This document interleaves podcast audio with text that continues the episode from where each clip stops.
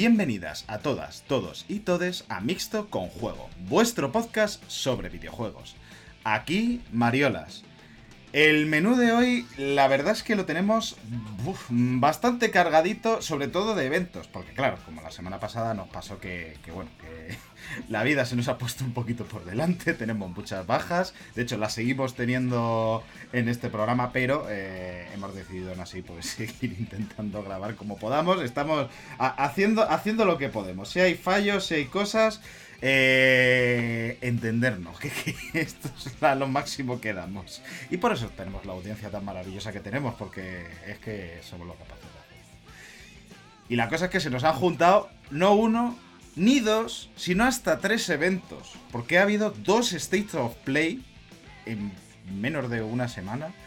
Y un ID Xbox Showcase que duró tres putas horas. Bueno, fue una locura. Eso, eso sí que fue café para muy cafeteros. Yo pero nosotros nos vamos a quedar solo quizás con un juego. O vamos a ver cómo llegamos al final. Aparte de, por supuesto, vamos a tener un yate como, porque como no, la actualidad del mundo del videojuego pues nos lleva a querer comer ricos, que es un poco de lo que va la, la sección.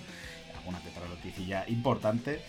Pero, eh, ¿quién está aquí conmigo? Porque claro, eh, esto, suena como muy, muy callado, pero no, no, hay que hacer ruido. Está aquí conmigo, por supuesto, Kirk que es la persona que nos trae, que juega juegos en este podcast realmente, el único que nos trae análisis.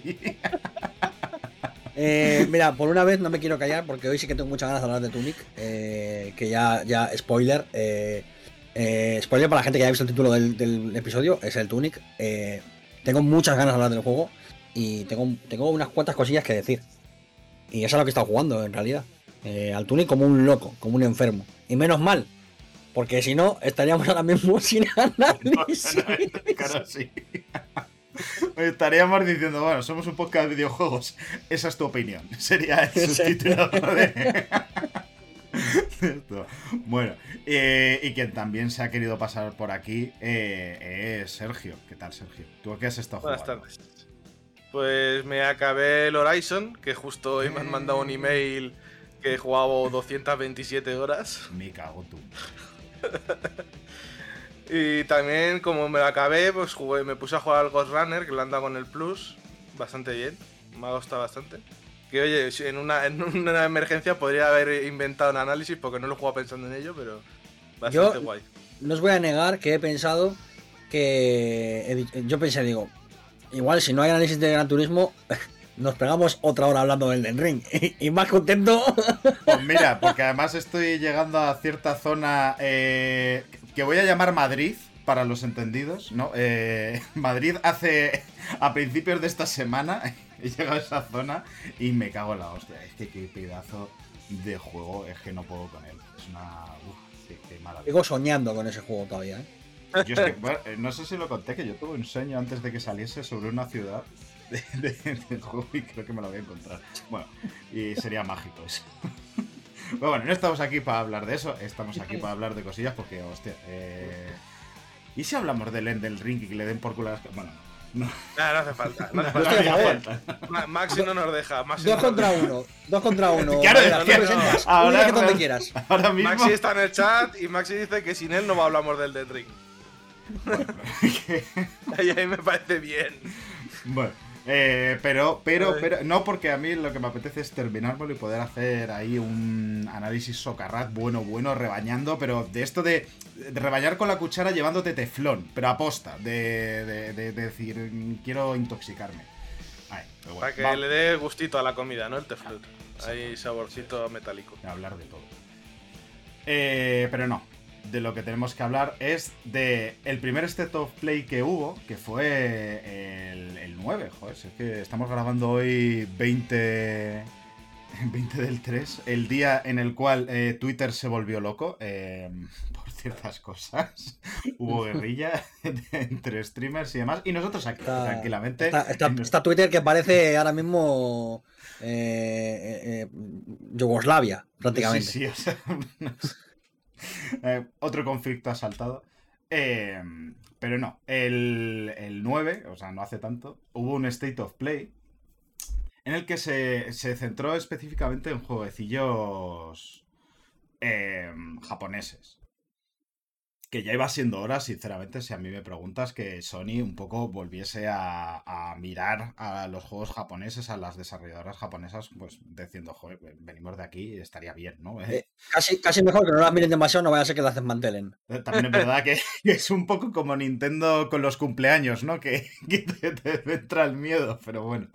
Eh, en, casi todos los estos play algo ha habido, además era muy esporádico, a lo mejor un poquito de Forspoken o de Final Fantasy, del Ghostwire Aquí está más, hasta más concentrado, sí. Sí, aquí, se ha puesto todo, en ello. Yo, yo tengo que decir, em, es verdad que se me pasó un poquito el, cabreo ya, porque fue esto fue hace eh, un par de semanas. Como no pudimos hacer podcast la semana pasada, no lo hablamos. Pero yo no quiero dejar pasar la oportunidad de decir que a mí me ha sorprendido mucho, porque yo vi el State of Play y me pareció un State of Play bien. Nada, quizás ningún alarde ni ninguna cosa así eh, súper loca, pero, pero bien. Y salí, volví al mundo real, eh, AKJ Twitter, y aquello era eh, como si volviese a leerme eh, la, no sé, las revistas de videojuegos que compraba cuando tenía 12 años, donde se hablaban de las japonesadas, como con un desprecio y una especie de, de, eurocentrismo extraño, como si los juegos japoneses tuviesen una, una, categoría más, no sé, inferior o, o, algún rollo así, como mucho desprecio por los juegos japoneses. Y, me, recordó a esa época en la que eh, eh, Phil Fish decía que los juegos japoneses eran prácticamente para, para, niños porque te llevaban de la mano y tal. Y la verdad es que me llevé un cabreo de los que, de, los que eh, ya, no, ya no por la situación, sino por cómo em, algunas veces la, comunidad de, los videojuegos vuelve un poco a, unos prejuicios extraños que, que no sé por qué existieron y no sé por qué tienen que volver. Y sinceramente, yo no entendía las pataletas de la gente ni los enfados. Eh, no sé, si no te gustan los juegos japoneses, pues vale, ok, pero esta especie de, desprecio extraño a lo japonés, como si, no sé, como si no fuesen los juegos que luego más venden. El de Reina vendió 12 millones y es japonés. Final Fantasy VII Remake es japonés. Eh, la mayoría de juegos que, que jugamos el, Gran Tour, es japonés. El Gran Tour es japonés. el Forspoken es japonés. Mm. Eh, todo lo que saque Square Enix es japonés. El Final Fantasy XIV Online, que es el, mejor MMO que hay, es japonés. Entonces, esta especie de desprecio extraño eh, que, hay de repente por las japonesadas, ¿no? Este término que, me, pone, me pone nerviosísimo. Eh, a mí, bastante despectivo, sí. Sí, me parece que es una cosa que no sé de, no, o sea, no sé de dónde ha vuelto, sí sé de dónde sale y no sé, de no sé por qué ha vuelto. Y es como, bueno, chico, yo salí bastante contento. Entiendo que igual dices, no es lo que más me gusta. Bueno, pues ¿y qué? ¿Qué pasa? ¿Que todos los juegos tienen que ser para ti, tío? Claro, ese es el tema, güey. Yo, viendo la lista de juegos que anunciaron, pues realmente de todos esos, probablemente el único que diga, vale, esto es mi estilo es el Forspoken. El resto, ninguno me llamó mucho la atención. Pero tampoco es para decir que fue malo o tal. O sea, había juegos interesantes. Está ahí el Final Fantasy, que hay quien le interesa, el Ghostwire Tokyo. Te... O sea, tienes unos cuantos ahí para decir, oye, el, el, DLC del Returnal, que es una expansión gratuita. No sé, tienes bastantes cosillas para elegir. Yo personalmente eso, lo único que me llama es el Forspoken y ya sabíamos de él. Entonces, pues tampoco no me apunte nada. En la lista esta, no sé si tenemos esto, pero yo por lo menos tengo una lista con los futuribles juegos. Pues no apunte nada nuevo. Pero bueno, no pasa nada. No en todos los. Es que pues, me da mi... vas a sacar algo. Me, da a mí que esto se, también se, em, viene un poco cuando se cuando se habla, por ejemplo, de del rollo de los Souls son juegos de nicho viene un poco de esto, de los japoneses un juego de nicho. A ver, 12 putos millones de, copias vendidas. Igual el nicho, hostias, te caben unos cuantos cadáveres en ese nicho, ¿eh? Haciendo eh, empezó, la saga empezó siendo de nicho, pero con cada juego ha ido vendiendo más y más. Pero, aún así un, juego que vende 12 millones, un juego que vende 12 millones para mí no es un juego de nicho. No, bueno, a ver, si hay gente que considera nicho eh, la mitad de la población, que son las mujeres, viendo la polémica con, con la peli de, red. Si hay gente que considera que las mujeres, que son la mitad de la población humana, es un nicho, bueno, pues sí, imagino que los Souls son un nicho. Pero bueno. También te digo que son, si son discusiones eh, absurdas y totalmente Eh, no, no van a ningún lado. O sea, es que no. Sí, Es la típica discusión que no- nunca vas a poder ganar, porque la gente que se, se inventa tonterías de esto, pues en cuanto le rebatas una cosa te va a salir por otro lado para criticarlo. Entonces, Sin más. Pues sí. Vamos, a, vamos a los juegos, que es lo que nos vamos gusta. a los juegos, Eso es. exactamente. Porque el primero que se anunció fue eh, un poquito el, el mm, la montaña rusa de emociones. Porque de pronto empiezas a ver dinosaurios que llueven del cielo. Una, señor, una señora de pelo rojo y demás, y todo el mundo, Dino Crisis, porque además era de Capcom. Y no, no. Eh, ¿Y qué era? Era Di, no, Crisis. Di no. Y ahora- Hostia. Uy, uy. Y, y así es como perdemos suscriptores. Con estos chistes. Es que verdad que Dino a la crisis, ¿no? De pronto. Bueno. eh, el juego se reveló como nombre Exoprimal. eh, en el cual, pues, hay que luchar contra em, hordas de dinosaurios de, de- de varios tipos. En grupos de. Por momentos parecía casi un musou, ¿no? Con tanto dinosaurio ahí. Sí, Sí, pero de tiros. Era un museo de tiros. Por ahí, cuidado. Era más un rollo. em, un Left 4 Dead de dinosaurios. Que dices, bueno, pues no. Pero en, grupo, en grupos que, eh, que compiten entre sí para ver quién mata más dinosaurios. Y llevas unas armaduras super guays. Rollo. eh, pues. pues mm, a mí me recordaban un poco el diseño al, al, al Anthem. De hecho, o sea, sin volar, sin volar tanto, o sea, con ese rollo, pero tenía ese toquecito que dice, bueno. No sé, ¿a vosotros os llamó la atención de decir, uy, esto me gustaría probarlo o sin A más? mí, eh, como dicen los chavales jóvenes, me parece bastante ZZZ, pero también te digo que es que, no sé, a mí lo de, para empezar lo de competir ya mm, no me gusta. Es que esa es la cosa.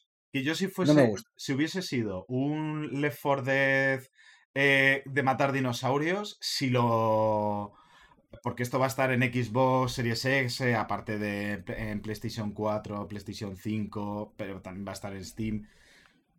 Estos te lo meten en el, en el Game Pass y unas partiditas te echas así de risas, ¿no? Sí. Que Con los colegas, esto... A ver, sí, es el también es el típico juego que igual juegas un par de tardes por los jajas y Sí. ahí se ha acabado el- la vida del juego, ¿no? Entonces, A mí, a mí me pareció que no tenía nada, o sea, que nada destacable, nada, o sea, no sé, la propuesta era la propuesta que hemos visto, o sea, era juntar un par de propuestas que ya hemos visto.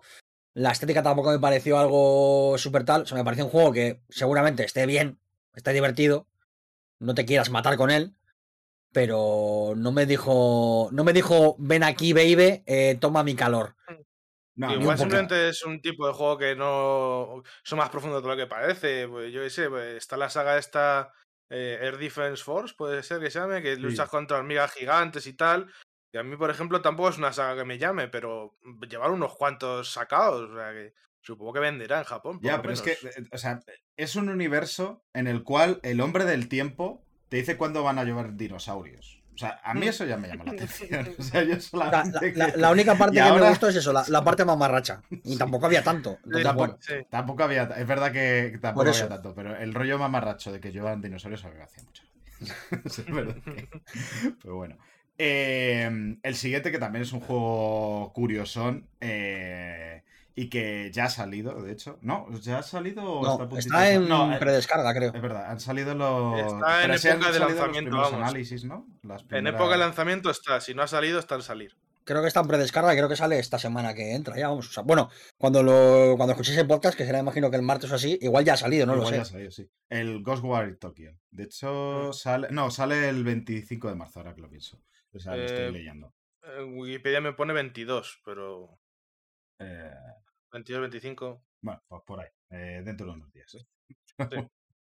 que, que es el Ghostwire Tokyo. Esto en el que llevas a, a un señorete que va a matar fantasmas del folclore japonés. Mm. Fantasmas, bichos de, de todos los Sí, este en, en principio se pensaba que iba a ser de terror, pero luego parece que no. ¿no? Mm, Mm, No lo sé, o sea, no he escuchado yo. La verdad es que a Me mí es un suena haber juego que- escuchado que decían que no era de terror, que era como Más más, de acción, acción. ¿no? eso. Sí, Sí. tiene Sí. pinta. Me suena Tienes haber hasta escuchado parkour y todo, o sea que vas, vas loco, vas a tope. A vosotros, A mí- a ti Ker, te, te apetecía, ¿no? Este juego te llamaba. la A mí me atención. gusta, me, me gusta mucho la propuesta, me gusta mucho estéticamente, me gustan mucho algunas cositas como, por ejemplo, cosas de animación como los movimientos de las manos, como, lo, como las gira y Mm. tal. Pero lo único que no me gusta de este juego es la primera persona. Yo no soy excesivamente fan de los juegos en primera persona para este tipo de cosas. Y sí que me da un poco de palo por eso. arte. Es que Pero por lo demás, todo lo demás me llama mucho. Aparte que es, eh, pues eso, pues eh, movidas de yokais y tal. Y pues, es que está guapísimo, es que está guapísimo. Mira, lo llaman por aquí el Piu Piu Megami Tensei. La verdad es que podría serlo, sí. El Me Piu Piu Megami Me, Tensei. me gusta muchísimo el nombre, Piu Piu Megami Tensei. A mí sí me llama la propuesta, lo que pasa que es uno de esos juegos que probablemente no jugaré hasta más tarde, porque hay muchas cosas por el medio que me apetecen más, quizás. El Kirbo, por ejemplo. Por Que ejemplo. sale el 25 es el mismo día. En Game me ponía, salía el 25. O sea que apunta el 25 todo. Yo- yo Sí, no- El Kirby sale de 25, sí. no, no puedo con la vida, ¿eh? de Ah, verdad, y este es que también. se- Este no- parece que no- también. No tengo tiempo para Pero que yo, o sea, yo le tengo muchas ganas por, por, sobre todo por todo lo que le rodea al juego, digamos, todo el tema de eso, de los de los yokais, de las leyendas Mm. estas turbias, urbanas y tal, y todo el rollo. Y toda la ambientación y tal, todo eso me llama, me llama mucho y creo que el juego va a estar bien. Tiene pinta que va a estar muy bien. Pero claro. un juego eh, curiosote de ver, sí. Sí, sí, sí. Yo creo que va a estar guay, yo creo que va a estar chulo. Mm. Pero es lo que te digo, que no me puedo comprar todos los juegos, ni puedo jugar a todos los juegos y, y- y no va a ser eh, el que juegue ahora mismo. Eh, es una pena porque sí que tengo ganas, ¿eh? Ya te digo que lo único que no me convence es la primera persona, pero es más una cuestión de gustos personales que, que una cuestión de que sea un problema del juego, vamos, quiero decir, que es una cosa más mía que del juego. Sí, no, este es el típico que en una oferta o en un Black Friday o algo así pillas a 20 eurillos y te lo gozas. Buah, si lo pillas a 20 eurillos te lo gozas que flipas, ¿eh? Yo creo que caeré Claro. antes, seguramente. O sea, yo he escuchado que además era más rollo. Es verdad que cuando has dicho lo del terror no me, no me ha venido, pero era que era más parecido a un Shadow Warrior, sin tan, ser tan mamarracho, pero digo a nivel de, de juego que, que un juego de terror per se, sin ser tampoco tan de arena como, como es el último. Sí, es verdad, que le estaba comentando ahora Nega que este, a cuando lo se lanzó, fue, tuvo algo de repercusión por la señora que lo presentó, que era Ah, sí, sí. Y la luego- Ikumi luego- Nakamura, eh, que en japonés significa mi putísima madre.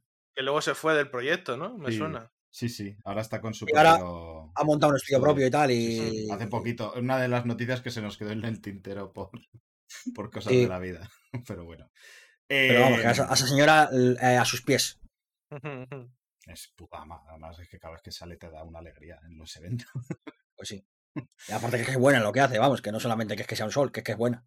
Ya, ya, ya, sí, sí, Eh, lo que igual no es tan bueno, aquí hay opiniones encontradas. Es el siguiente que se, que se, que se anunció, bueno, que ya está, que ya, ha- que ya sí que ha salido eh, los análisis y demás, que es eh, Stranger of Paradise Final Fantasy Origin, el juego de matar a Chaos. El juego de caos. Porque Chaos está y Chaos hay que matarlo. Yo estoy a favor de este juego. A mí me parece bien. Yo estoy a favor. O sea, No A me mí lo voy a jugar, que- sinceramente, lo que he visto, Hay- pues... hay cosas terribles. La gestión de los menús y los inventarios es eh, horrible. Es, es de lo peor que he visto en años. Eh, hay cosas terribles en este juego. Y aún así, lo quiero como a un hijo. Y aún no lo he jugado. Pero es que Mm. O sea, la manera en la que en la que han escrito este juego, en la que en la que han actuado este juego y todo, es que es que no puede ser eh, involuntaria. O sea, esta gente ha dicho, vamos a ir con esta idea de la mamarrachería a tope. Y yo siempre voy a estar a favor de lo mamarracho, siempre. Es que eh, sé que está un poquito mal eh, promocionar otros podcasts, sobre todo cuando son mil veces mejores que el nuestro, desde aquí. Pero yo recomiendo escuchar eh, en el que Chico Nuclear, eh, el bueno de Víctor, analiza este juego, habla sobre él, porque dice, te describe una serie de escenas que son de decir, igual no me interesa el juego, igual no tengo ni tiempo para jugarlo, pero quiero saber de qué va esta mierda, porque es, es como, es que son tan increíbles, precisamente la que nos menciona eh, desde el chat del directo, eh, el juego de mm, te cuenta, eh, te cuentan no sé qué mierda de no, porque eh, caos es un es un concepto, no es un hombre, no puedes matarlo. Y el prota dice, bullshit, se da la vuelta, se pone unos cascos, se pone música y hasta que no sale de, de la- del, del pedazo de castillo donde se habían metido, no se los quita y ya se pone a hablar otra vez. O sea, son escenas increíbles. Pero ¿cómo no, cómo no voy a ir a tope con esta mierda, tío? Es que, es que. Es que es increíble, tío. Luego ha habido gente que se ha quejado como diciendo, no, es que. Menuda, me- menuda deshonra para Final Fantasy 1. Pero si la historia de Final Fantasy 1 es peor todavía que esta, o sea. no sé, a mí personalmente para jugarlo no me dice nada, pero tiene pinta de que para ver alguna escena por ahí suelta o que te cuenten, tiene pinta de que va a ser un juego gracioso de escuchar y tal. Pero no me dice, para jugar a mí no me llama, no es mi Eh, estilo.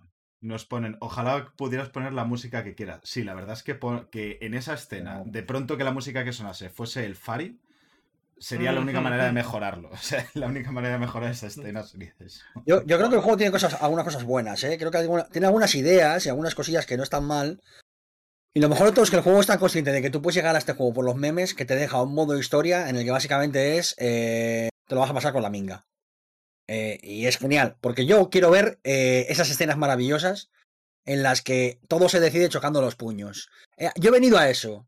Yo he venido a verles cómo son unos mamarrachos, a ponerles ropita y a disfrutar del viaje. Lo demás me da igual. Entonces, siendo ya el juego consciente de ello, no haciendo ningún alarde de otro estilo, a mí me tienen comprado por completo. Y al final lo voy a, lo voy a acabar jugando. Lo dicho, me pasa como con el Ghostwire Tokyo, salvando las instancias, que es que no lo, me- no, no lo, pillo- no lo he pillado ahora porque tenía el Tunic ahí a la vuelta de la esquina, me viene el Kirby, vengo del Elden Ring, eh, voy loco, perdido. O sea, Sí, es que, es que estamos que no se puede. A ver, este- yo creo que este juego la única mejor tarea que podría pasar es que tuviese el modo de juego que no, no recuerdo si era en un Yakuza o dónde era, que después de pasártelo podías ver las escenas, pero sin el CGI los, Oh, con los eso. actores Eso era Devil May Cry. eso era Devil May Cry. Eso. Devil May Cry. Eh, ¿Te el imaginas señor, este juego con eso? El señor haciendo de cuervo en Devil May Cry, en las escenas, eh, en, la- en los en las pruebas de cámara. Un- literalmente un señor en un croma haciendo así. Si no habéis visto, es- Por si no habéis visto esos vídeos, es, eh, o sea, es la manera de, de ganar eh, años de vida es ver esos vídeos. O sea, Es es, que es tan, in- es tan increíble. Uf, si Este te- en ese modo sería puf, las risas, ¿eh? Cuando llegas a, a- a la escena del principio y el momento en el que gira la camioneta es una camioneta enganchada a un palo y un señor dándole vueltas, es que es, es que es increíble. El de May Cry 5. En el último, es, nega. uf, es que es increíble, te lo juro que es increíble, de verdad. O sea, es que no hay nada mejor en la vida que el juego. Además, que puedes jugar el juego con esas escenas. Sí, sí, sí. Que es que eso es lo mejor de todo. Y es que los es, que una fantasía. Es, un- que tener es una, es una zip trip que flipáis. Todos estos juegos tendrían que tener esta opción. O sea, Ojalá, es- tío. sería mil veces mejor. Red Dead Redemption 2, todas las escenas con esto, que montándose ahí en un caballito de estos de juguete o lo que sea. Bueno, es que- es que- Un señor haciendo de caballo. por favor, increíble. mucho se habla, mucho se habla de la necesidad de eh, la accesibilidad de los videojuegos, pero poco se habla. ah, Vamos a abrir este melón de la necesidad de que haya eh, este tipo de escenas en todos los juegos. Esta opción es, es necesaria. Esto. Modo, modo no Desde CGI. mixto con juego nos posicionamos a favor eh, por, de la necesidad de este tipo de escenas. en A, fa- favor de, la- de las escenas sin CGI y en contra de la accesibilidad, por lo que veo. No, en contra no. Pero estaría, estaría bien. La accesibilidad está bien, pero esto es necesario. Eso es Esto es más importante. Claro, las prioridades hay que tenerlas claras. Claro, claro. Ay, pues bueno. Eh, Es, es broma, ¿eh? No, no os matéis, es no, broma. no, no. sí, no, no, no vengáis con cuentas secundarias a funarnos.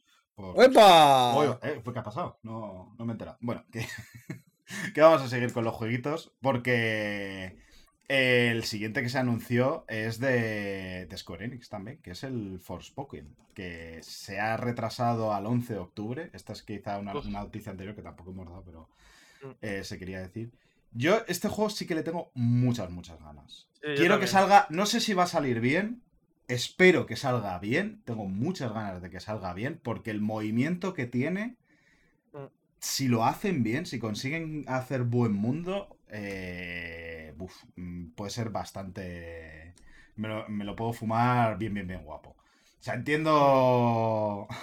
Entiendo las reticencias con el juego porque, bueno, pues... mm, puedo comprenderlo, pero para mí e- es uno que espero con bastantes ganas. Sabiendo que igual no es excesivamente bueno. O sea, no es las ganas que le tenía al Elden Ring o que le tengo al, al sequel of The Legend of Zelda Breath of the Wild. Sí, Eh, que Me nos ha jodido, es que, si macho. comparas un juego, cualquier que- juego con el Den Ring, pues. Evidentemente, claro, por eso. por- Es que, eh, claro, eh, Forspoken no lo espero igual que los juegos que están definiendo las generaciones de videojuegos venideras en los próximos 20 años. Ah, ok, de acuerdo. No igual, pero sí con la misma intensidad. Es decir, le. Es que, ver, es que, vamos a ver. Yo con este sí que Eh, tengo la sensación de que va a salir un buen juego, no sé. Me, me cuesta creer que este juego baje de un 8 alto. Claro, Es que es eso, yo quiero que- un juego de, es mi juego de 8 alto que espero con locura. O sea, e- es Pero eso es lo que, que. un juego, es que un juego de 8 alto es un muy buen juego. Yo solo quiero decir no, espe- que no, no espero que Chigriski sea Messi. Eso es lo que no espero. Hombre, tiene sentido, ¿no? Sí, por lo que sea, ¿no? Por lo que sea. Eh, este juego está hecho para mí. En Square Enix ha habido una persona que ha dicho, vamos a hacer un juego para el Kerko. Claro. mira este. Mira este podcaster, streamer eh, tan majo. Claro. Han hecho un Isekai eh, con un personaje femenino eh, no sexualizado que se basa a fuego en el movimiento y que encima tiene aires de Dragon's Dogma. Es que no me lo puedo meter más fuerte por el culo este juego. Y encima, la fecha original eh, estaba a escasos días de mi cumpleaños. Es decir, era mi cumple y pasado unos pocos días eh, llegaba Forspoken. Es verdad que luego se retrasó, pero no pasa nada. Además, en mayo estaba bastante bien Uy, va. colocado porque no había, no había mucha Bueno. cosa en mayo. Secretos del directo, perdona. Estaba hablando y no me he dado cuenta que el vídeo pasaba y bueno, ha salido gente bailando. Por suerte no ha salido nada que en principio nos pueda funar de Uf. Twitch, pero bueno. Ha salido un que vídeo os- que se llama Siete leyendas urbanas que deberían haber sido ciertas. Eh, de Eurogamer, además, el vídeo. Ay, en fin. Bien, Hay ganas, yo tengo ganas de este, sí. Yo tengo muchas ganas con lo que digo. O sea, Dragon's Dogma es uno de esos juegos que me parece que está muy infravalorado. Que hizo muchas cosas muy guays.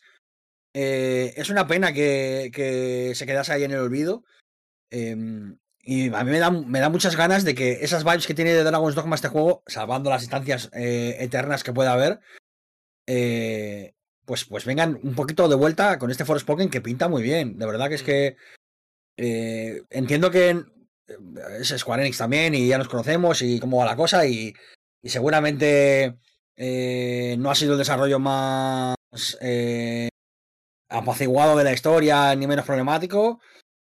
Pero yo confío, yo confío y tengo ganas, tengo ganas de Forspoken, la verdad, y, Mm. y yo qué sé, tío. sé. Últimamente, ¿qué desarrollo no es así? O sea, o sea ¿qué Todos, desarrollo es sí, sí. por eso mismo?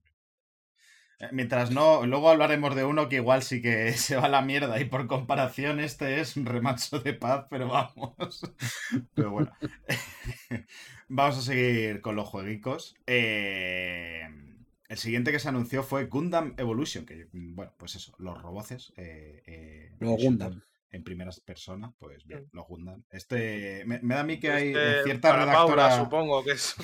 Cierta redactora de Eurogamer le, le- se le llamó, le llamó la atención, ¿no? Levantó una ceja esto. Es posible, Sí, ¿no? sí. Eh, eh, es de Bandai Namco, eh, de Bandai Namco, por cierto. Eh, también se anunció el Teenage Mutant Ninja Turtles de Kowabunga Collection. El nombre Eh, me gusta, ¿eh? está muy bien buscado. Sí, Sí. un, poqu- un poquito largo, ¿eh? también me gustó, pero. que eh, es una recopilación de los juegos clásicos de, de NES, de Super NES, Mega Drive y Game Boy. eh, son Había un huevo, 13 ¿no? Me suena, me parece 13 que había un juegos. montón. 13 juegos. Sí, sí. O sea que, bueno, ahí Y, a- y- tenéis. y algunos de los clásicos que los fans más, más aman. Mm. Así que está guay. Para la gente que le guste mucho las tortugas ninja. Para hacer un Eh. poquito de, de hambre antes del el juego, el beat'em up que va a salir nuevo de las tortugas ninja, que ese puede estar, puede ser bastante pepino, pues, sinceramente. Pues puede estar muy bien. A ver cómo Eh, sale. Porque hicieron, hizo uno Platinum de las Sí, no, pero Sí, creo- me, no me lo recuerdes. Entra, esa entra en el panteón. O sea, eh, Platinum tiene dos panteones: los juegos que son increíbles y los juegos que. Babylon's Fall. Este está, este está junto con Babylon's Fall. lo. No, me- no me, no, me, me recuerdo ese juego de las tortugas ninja de Platinum que, que cada día cada día que me voy a la cama lloro primero por mis desgracias y luego por Platinum. Pero bueno. Que de- de- de- su- creo que de ese grupo también es el de la leyenda de Corra que hicieron, ¿no? Ese creo que también salió pochillo. Co- corra usted, si ya te lo estaban avisando. ¿Tú qué quieres? ¿Que me pegue un tiro en directo? ¿Eso es lo que quieres? Eso es lo que quieres, ¿no? Eh, Pues lo vas a tener al final, porque al final me va a pegar un tiro en la boca. No, no, espera un poquito, Kerko. eh, vamos a hacer. Hubo Que otro juego que anuncien se anunció. el, el- la trilogía con eh, Corra, las Tortugas Ninja y el Babylon's Fall. Ahí ¿Puedo silenciar a esta persona ahora mismo en mismo directo? disco. Lo, lo puedo silenciar ya está bien. El de- Collection. eh, Disaster te quieres matar. Collection. Seguro que no te quieres matar. O sea, Infarto de miocardio collection. Uy. Bueno. Eh, luego se anunció un juego de lucha. Eh, de, de. De los jojos. No, no, no. De, de- antes del de los jojos, el de los. de mm, Godzilla, Mothra, todos estos compañeros. ¿Se Ah, llaman sí, Kaijus, sí, sí. creo? Bueno, no sé. Sí, los Kaijus, sí. Estos bichos gordos. Cayo no era el niño calvo con un pelo en la cabeza, así. Sí. O sea, Kai- Kailu, sí. Eso era Kaiku, ¿no? Como la leche. No. No, Kaiku es lo de la leche. Ya. El Somos café leche este. Somos súper graciosos. Somos tu padre haciendo chistes, sí. la verdad. Además, Ay. este, Maxi, esta- vuelve, por favor. comentar, comentar eventos sin tener ni puta idea. Bueno, pues de, de esto va este podcast, en verdad. Pero o sea, ya ha llevado a Es la decir, después de, después tres no- temporadas, no te puede pillar por sorpresa, lo siento mucho. Ya, pero ya- la cosa es que ya cualquier pretensión de, de ser serio es como que. irse para otro lado. Pues eso, que eh, pegarse contra, con tus colegas mientras destrozas una ciudad, pues a quien no le puede gustar un batisterio romano. Es un poco el resumen de esto. Y ya llegamos al juego, eso, de lucha de los jojos. Hostia, ¿eh? Aquí ya hablamos de palabras mayores porque lo, cre- lo trae CyberConnect, que son los, los desarrolladores de los Naruto Ultimate Storm. Uf, esos están bien. Aunque este es 2D. Eh, con gráficos 3D, pero no son como lo- los Naruto. Que aquí demuestra que hay alguien escuchando al Kerko porque justo ahora se ha puesto a ver los jojos y le sacan un juego de lucha. No solo me he puesto a ver los ojos, sino que los he terminado. Hasta lo que hay de momento. Y el siguiente paso es el manga. Seguro Soy, que los has eh, terminado, que a mí me pasó que creía que lo había visto todo y luego resulta que había una que no había visto de, de un señor en Italia y, y decía... No, no, no, "Hostia, yo esa ya la he pasado. medio". Ya, ya, ya, ya, es que, bueno... eh, Yo la de Italia ya la he pasado. Y estoy ahora en, en Stone Ocean, que es la última. eh, y, y- y em- empecé reticente con los jojos y me los he acabado metiendo por el culo como un campeón. O sea, y ahora soy otro jojo fan que hace jojo poses en su casa, por supuesto. cu. Eh, It was me, Eh. Bueno, eso es después. Eh, no, Eh, para los juegos sería la frase esta que dice Kerko a veces, ¿no? De yo era ateo, pero ahora creo, ¿no? Yo era tío, pero ahora creo, efectivamente, eso es. Yo era Dio, pero ahora creo. Que, que este juego, además, que era un juego que yo, ya, era, que ya existía. yo era- yo era tío, pero ahora Dio. Claro. Eh, que, era, que era un juego que ya existía, creo, y ya han añadido personajes y cosas y tal. Y y bueno, que hay, hay un montón de personajes de no solo de la serie, sino también del manga y de cosas y tal. Y, y está, bueno, tiene buena, no tiene mala pinta. Pasa que yo, los juegos de lucha, pues ahí, eh, yo lo que diga Rush, lo que diga Blazing Rush, es lo que yo creo. En los juegos de lucha, ya, yo es que los juegos de lucha me. es que es- son duros, ¿eh? De, de- de Mm. entrar. Seguro. Es que mm, me jode porque es la, la típica cosa que creo que me podría llegar a gustar, pero que tiene una barrera que no sé si estoy dispuesto a pasar. De entrar, Pero- yo los veo no, no tan difíciles de entrar, sino muy complicados de, dom- de dominar y de ser muy bueno. Pe- Porque tienes Pero que para aprenderte muchos combos y ya no solo de los tuyos, te tienes que aprender los de los demás para hacer Eso counter a sus combos. Entonces, A mí lo que me pasa una vez más con estos juegos es que no me gusta la gente. Entonces, eh, no quiero competir con gente. No te gusta no me- competir, pues no el me juego gusta. de lucha está complicado, claro. Claro, entonces por eso los juegos de lucha, como que, bueno, eh, me gustaba mucho Street Fighter en su momento y, y forma, forma parte de mi vida, pero, pero que no, no, que no quiero, no quiero, no quiero jugar contra XX barra baja eh, eh, Big Dick eh, barra baja XX, no me, no me interesa. Yo la última experiencia que tuve fue también bastante mala, porque jugué con Isai al Street Fighter y como él era mejor que yo, jugaba al machacabotones y por la noche tenía el- la zona hasta del codo, el músculo este de aquí del codo lo tenía machacado de machacar ahí Sí, los sí, botones. sí, seguro que de eso, sí. Estuve No, con pues- agujetas toda la noche en el brazo. Sí, sí. Eh, bueno. Vamos con el siguiente juego. Este, que este es uno que... Incómodo. Sí, sí. De hecho, he apuntado el momento para cortarlo por lo que sea. Bueno, se, se hizo el silencio. Bueno. Este es el juego de los samuráis en 2D en blanco y negro. Eh, no diré ese nombre, eh, por cierto, de referencia de cineasta japonés. Que es Este el era el. Sifu meets Ghost of Tsushima, ¿no? Ese me gusta mucho, el Ghost of Sifu. A mí me gusta de una manera, es, me parece mi mejor manera de definir este juego. Es, eh, el Ghost of Sifu.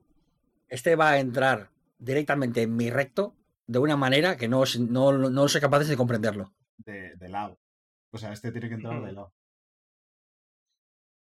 Va a entrar como, como katana en vaina. Ahí, Suavecito, ¿no? perfecto, va a estar perfectamente. Sí, sí. Es muy bonito, tiene una, una dirección artística súper chula. El combate, yo es que ese se lo veo bastante fluido, bastante, creo que puede estar, más allá de lo bonito o de lo artístico que pueda resultar, creo que jugablemente va a ser también muy, muy, muy, muy chulo.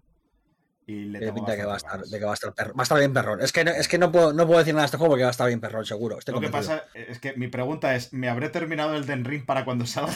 Porque es mi, verdadero temor. Es que no puedo, no llego a Yo me nada. niego, me niego a, a creer que podamos estar en una línea temporal en la que este juego salga mal. No puede ser, no, no, no puede suceder. Lo siento mucho. Eh, no, bueno, es que no, no creo que si, si existe, yo no, no quiero saber que existe. O sea, no. mm, No puede ser. Tiene que estar todo bien. Este, es, mm, también te digo que este año, con la cantidad de juegos buenos que hay, que han salido, que van a salir, que están saliendo, igual habría que, ¿no? Dejar frenar un poquito para el próximo año o algo, ¿no? Digo yo, que, es que, se- que luego. un año fuerte. Lo que pasa es que también hay que recordar que el año pasado fue flojete, porque muchas cosas se acabaron retrasando y este año va a salir lo de este año y lo del anterior. Claro, claro, por Bueno, eso. pero- de que fue flojete es tu opinión, no la mía, ¿eh? Ya, ya, bueno, flojete. claro. Mm, Por cantidad, no por calidad. Hay mucha cosa que se retrasó al final. Sí, pero- pero, pero en cuanto a calidad el- fue un buen año, pero hay que reconocer que muchas cosas se retrasaron a- por la pandemia. y Sí, tal, se retrasaron, pero a mí, pero ¿te dio tiempo a jugar todo lo que querías el año pasado? No, nunca, nunca me ha Pues entonces, Claro, es que, joder, es que nos quejamos de un vicio. Es que claro, que no, eh, somos lo peor el del año mundo. eh. pasado salieron pocas cosas. La verdad es que me dejé 70 juegos por jugar, pero salieron pocas. No, no, no, sí, a ver, si yo soy un poquito como, como Barn en ese sentido, un saludo a Barn, que no sé si está hoy, pues yo miro en la estantería y fácil tengo 10 juegos sin jugar en la estantería, ¿no? Pero sí, a Sí, ver, yo lo digo en ese sentido, que se retrasaron cosas y lo que se retrasó el año pasado está cayendo en este. Entonces este año hay como un poco más de saturación de lo habitual dentro de cualquier Lo año. que está viendo este año es saturación de juegazos, que es que, que- que tienen sí, todos sí. un nivel de la hostia, pero lo demás, Mm. el año pasado Porque, estuvo bien. porque- y sabes lo que pasa, que es que no es solamente lo que sale, sino lo que actualizan, como por ejemplo el siguiente juego, que es Returnal Ax- a- As- uy, Ascension. Tú puedes, Mariela. ahí me traba- es que me he puesto nervioso hablar de Returra- Returnal. Es que me gusta el nombre de Returnal. Eh, Returnal eh, me, me- me- me llena de calorcito porque es un juegazo increíble. Uf, y es que van a meter el multijugador cooperativo y tengo unas ganas de... o sea, tengo muchas ganas de jugarlo en cooperativo, de volver, de estar con quien quiera venir conmigo, aunque sea eh, mis abuelas porque han muerto, pero eh, quien sea, me da igual. Es que no me importa quién quiera estar conmigo Joder, y, y. Mario, No, porque iba a decir mi abuela, aunque sea mi abuela, digo, no, va a estar difícil eso. Sería, sería un poco ganas. un directito no, está- no estaría mal, ¿no? Es que es, es un Yo lo dejo caer. Para directito puede estar bien perrón, ¿eh? O sea, este- Tengo muchas ganas de esta, de esta actualización gratuita, por cierto. Eh, esto es un regalo que nos hace Housemarque eh, por toda la cara, por toda nuestra cara bonita. Así que es que no se puede, no se puede pedir más. Y, sale Y aparte de- cooperativo, aparte, aparte del cooperativo tenemos esa- esa torre de ascensión, digamos, que es la que da nombre al, al- a la expansión, que es básicamente una torre de ascensión típica de los videojuegos, pero además nos van a regalar eh, un poquito de un poquito de lore y de historia nueva, ¿no? Entonces eh, es que no es que es que no hay una sola un solo motivo para decir que esto no es la hostia. Y que recordemos que es el juego que ha puesto o sea, que, más allá del, del, Astrobot, que era más una prueba que otra cosa, es el juego que yo creo que mejor ha utilizado las capacidades que tiene el DualSense para transmitir, para los gatillos y demás. Por ahora yo eh, diría, si no el mejor, que está por ahí. Mm, y mm, si tenéis una PlayStation 5, yo creo que es compra, compra mm, obligada o casi obligada. O sea... Y no solo eso, es que aparte, o sea, es que es tan buen juego que no os lo creéis. Es de lo mejorito que yo he jugado nunca, ¿eh? O sea, es, muy buen juego. Es muy, muy buen juego, de verdad. O sea, creo que es uno de los tapados de, su año. Porque en su año, bueno, salieron otras cosas y se quedó ahí un poquito. Se quedó un poquito a la sombra, digamos, de otros juegos quizás con más proyección. Y todo eso. Sí, pero de verdad que es que, que es que eh, Returnal sería candidato a GOTI cada año que saliese. O sea, si saliese este año, estaría en las ternas también. si saliese el siguiente, estoy convencido que también estaría. O sea, es ese nivel de juego, de verdad. Y lo podéis encontrar muy baratito, incluso en físico, si queréis. Yo, yo creo que, es que es, uno de esos juegos que hay que tener. Hay que tenerlo como sea, tío, de verdad. Es que está muy bien. Sí, sí. Es que. Uf, se me viene se me vienen siendo cosas cuando, al hablar de reto. es un poco mi resumen de todo. Ay, pero bueno. El, lo siguiente que se el siguiente juego que se anunció, a mí eh, yo estaba pensando que igual iba a ser por cuestiones de lo que se ve y demás, un Final Fantasy Tactics de nueva generación o algo así, pero no. It was me, Dio, porque era The Diofield Chronicle, que es eh, un juego de estrategia así, eh, de fantasía medieval traído por Square Enix, que, bueno, Puede estar bien. La cosa con este es que hubo una pequeña polemiquita porque durante un por un error durante un poquito de tiempo y en el tráiler original salía el logo de Platinum Games y resulta que no, que no, que Platinum no tiene nada que ver con este juego. No. Te equivocaban al buscarlo en Google o qué, sus logos. No sabemos qué cojones pasó ahí, pero todo el mundo diciendo, ¡guau, de Platinum! No, no, no, no. No, no. Lo cual no sé si les ha jugado a favor o en contra eh, después de cómo ha salido Babylon Fall, pero. pero bueno, este. Mm, no sé si vosotros sois muy fans de, este estilo de juego. Yo la verdad que no. No, me llama mucho, la verdad. Pero bueno, he escuchado. Mm, me recordaba también un poquito a los. A los Valkyrie Chronicles, ¿no? Estos que son también de como. Mm, de estrategia, aunque estos eh, ambientados en un rollo más eh, Segunda Guerra Mundial o Primera Guerra Mundial. Eh, este es de eso, de fantasía medieval y todo. Bueno, irá por ahí. Y luego, el último que se anunció, por terminar, el Valkyrie Elysium, que es también de Square Enix. Em, que bueno, eso, este es un juego de acción en tercera persona, con gráficos estilo cel shading y demás. Es Sinceramente, yo cuando lo vi era un poco el. Me dio la sensación del Babylon's Fall bien, eh, en cierta manera. Espero que sea algo más que eso. Eh, no sé. Este, ¿a vosotros qué os parecía?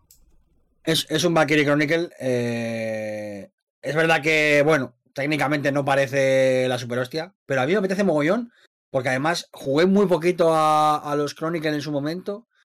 Y como que me. como que me apetece. Como que no sé. Mm, es algo que, lo vi y dije, pues sí, no va a ser el juegazo de la historia, pero yo creo que me va a entrar fresquito. A ver, lo único. Eh, esos frames. Esos frames, a ver si no se pierde por el camino cuando salga. Pero por lo demás, yo creo que técnicamente está lo, justo como para que no te quieras matar. Eh, y luego, mm. pues. Eh, por lo demás pinta interesante, no sé. Sí, yo este, sinceramente, no, no creo que lo juegue, a menos que me de pronto salga que es la requete hostia en patinete, que podría ser, que ojalá. Y con esto llegamos al, este, al final del State of Play del 9, pero nos sorprendió eh, Sony anunciando otro State of Play, que fue el 17 de este mes, eh, de solo un juego el Howard's Legacy. El juego de los magos. ¿Cómo? Howard's Legacy. Ja- el Howard, how are you? Howard, how are you? Sí. El How are you I- Legacy. I am- I Aprende am inglés you. con Mariolas. I am, Harry, am Mariolas. Harry, estamos aquí en, en Hogwarts. Tenemos Tiene que dos ir. puntos para Gryffindor. El ¡JK, nivel Terfa! de- El nivel del humor está. Sí, Que sale de la escala, ¿eh? No tenemos nadie que nos, que nos pare. Es que es un, es un problema. Esta, eh, estaba- es el, el, el triángulo ofensivo este, el que tenemos, tenemos aquí. Esto es un problema. Ay, pues eso, el Hogwarts Legacy. El juego de los maguecitos que se vio, que se anunció. Eh, a mí es un juego que me ha llevado a pensar eh, en varias cosas. Eh, porque lo que se vio fue espectacular. A mí creo que puede ser un muy buen juego. Va a ser un, un mundo abierto. eh, estoy va a ser con clases.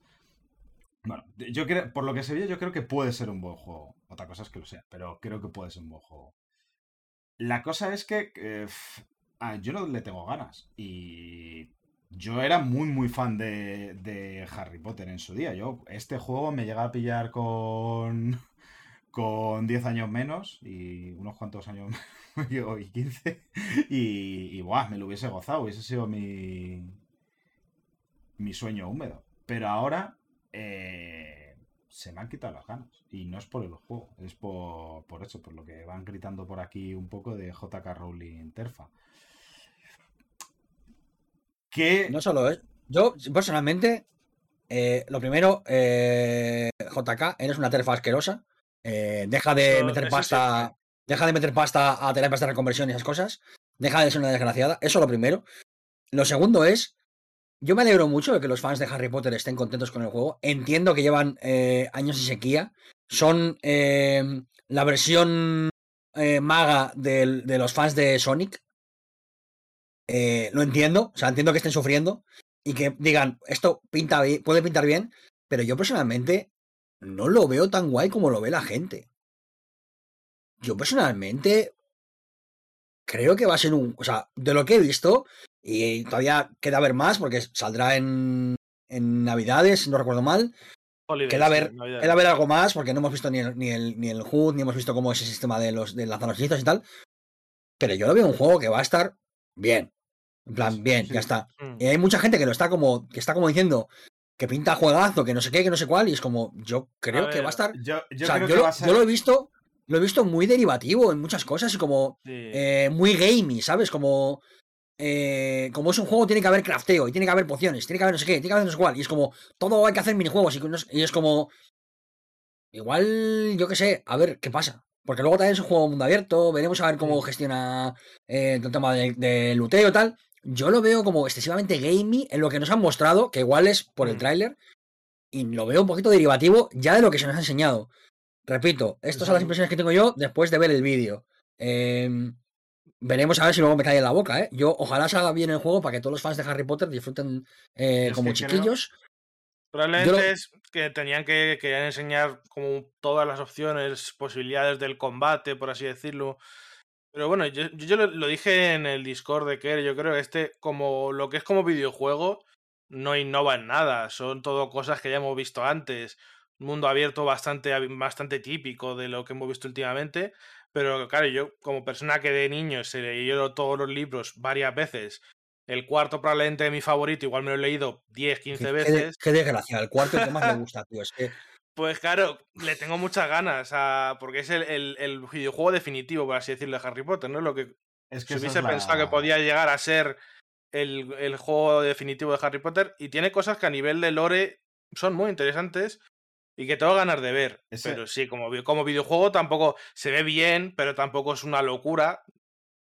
No sé. Mm, Bueno, es que se puede llegar a ver mejor, ¿eh? Porque esto es como siempre, las Mm. cosas que se ven en streaming suele bajar la calidad y habrá que ver la gente que No, lo pero- vea en directo, que lo vea jugando, que cuando Se me- no digan, me "Esto refiero a se eso, sino hostia", distancia de dibujado, cosas de esas. se ve bien, no, se, no ve, no se ve flojo, se ve bien gráficamente, pero tampoco una cosa loca que no hayamos visto. No sé. La cosa, la cosa es esa, que es que este juego va a ser muy tocho para quien esté muy dentro del mundo Harry Potter, para quien le tenga muchas ganas, para quien esté esto, va a ser el, sueño húmedo, en el sentido de, joder, es lo que lleva esperando los fans todo, todo, toda la vida, el poder sentirte un mago dentro del mundo de Harry Potter, sin tener que ser Harry. Además, una de las cosas que más que se, se pedía era la de, no, yo es que yo no quiero volver a ser Harry otra vez, quiero un juego de Harry Potter que no tenga al puto Harry de los cojones ni, ni, a, nadie. Este. Quiero, quiero, estar yo en mi mundo y hacer mi historia y ser yo, porque era lo que te. Cuando tú leías los libros de Harry Potter, un poco lo que querías hacer, lo que tú, lo que tú hacías con eso. Bueno, pues lo que yo hacía al menos. Eh, y es lo que el juego creo que te va a dar. Y entonces, un. Mm. Sí, lo que pasa es este mucho pues lo que dice Kerr, que es derivativo hasta en el protagonista. O es el típico juego con el elegido, que es el único que conoce la magia arcana, no sé qué, no sé.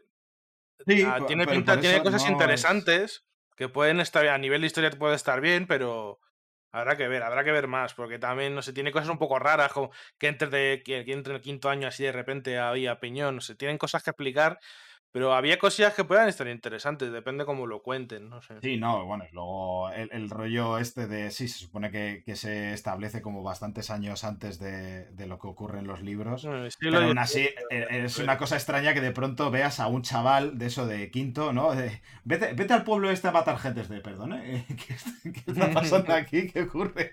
hay, hay una serie de cosas de la historia que no sé cómo van a resolver, porque, bueno, tiene sus, cosas. al final, es mago tú, es que este juego, para un fan de Harry Potter, pues es que te puedes pasar media hora, tres cuartos de hora paseando por el castillo, viendo cómo se mueven las escaleras, cuadros que reconocer de las películas, eh, salas que dices, ostras, aquí pasa esto en los libros o pasa esto. Pero al final, para un fan, ya solo con eso te, te da mucho, ¿no? Pero ahí está la cosa, que con un juego bueno, para un fan, y además, pero de este tipo, dándote lo que quieres, con que sea un juego bueno, hay gente que lo va a mm, gozar y que lo mm. va a disfrutar de una manera increíble. Sí, por ejemplo. Yo, eh, sinceramente, no voy a ser de ellos. Por, que, probablemente acabe siendo un caso similar al Fallen Order. Para la gente que nos encanta Star Wars, pues es un juego que solo por Star Wars igual ya lo disfrutas. Joder, como sea sí, Fallen Order me pego un tiro, te lo juro. Pero, es que creo que va por otro lado. Porque el Fallen Order no es.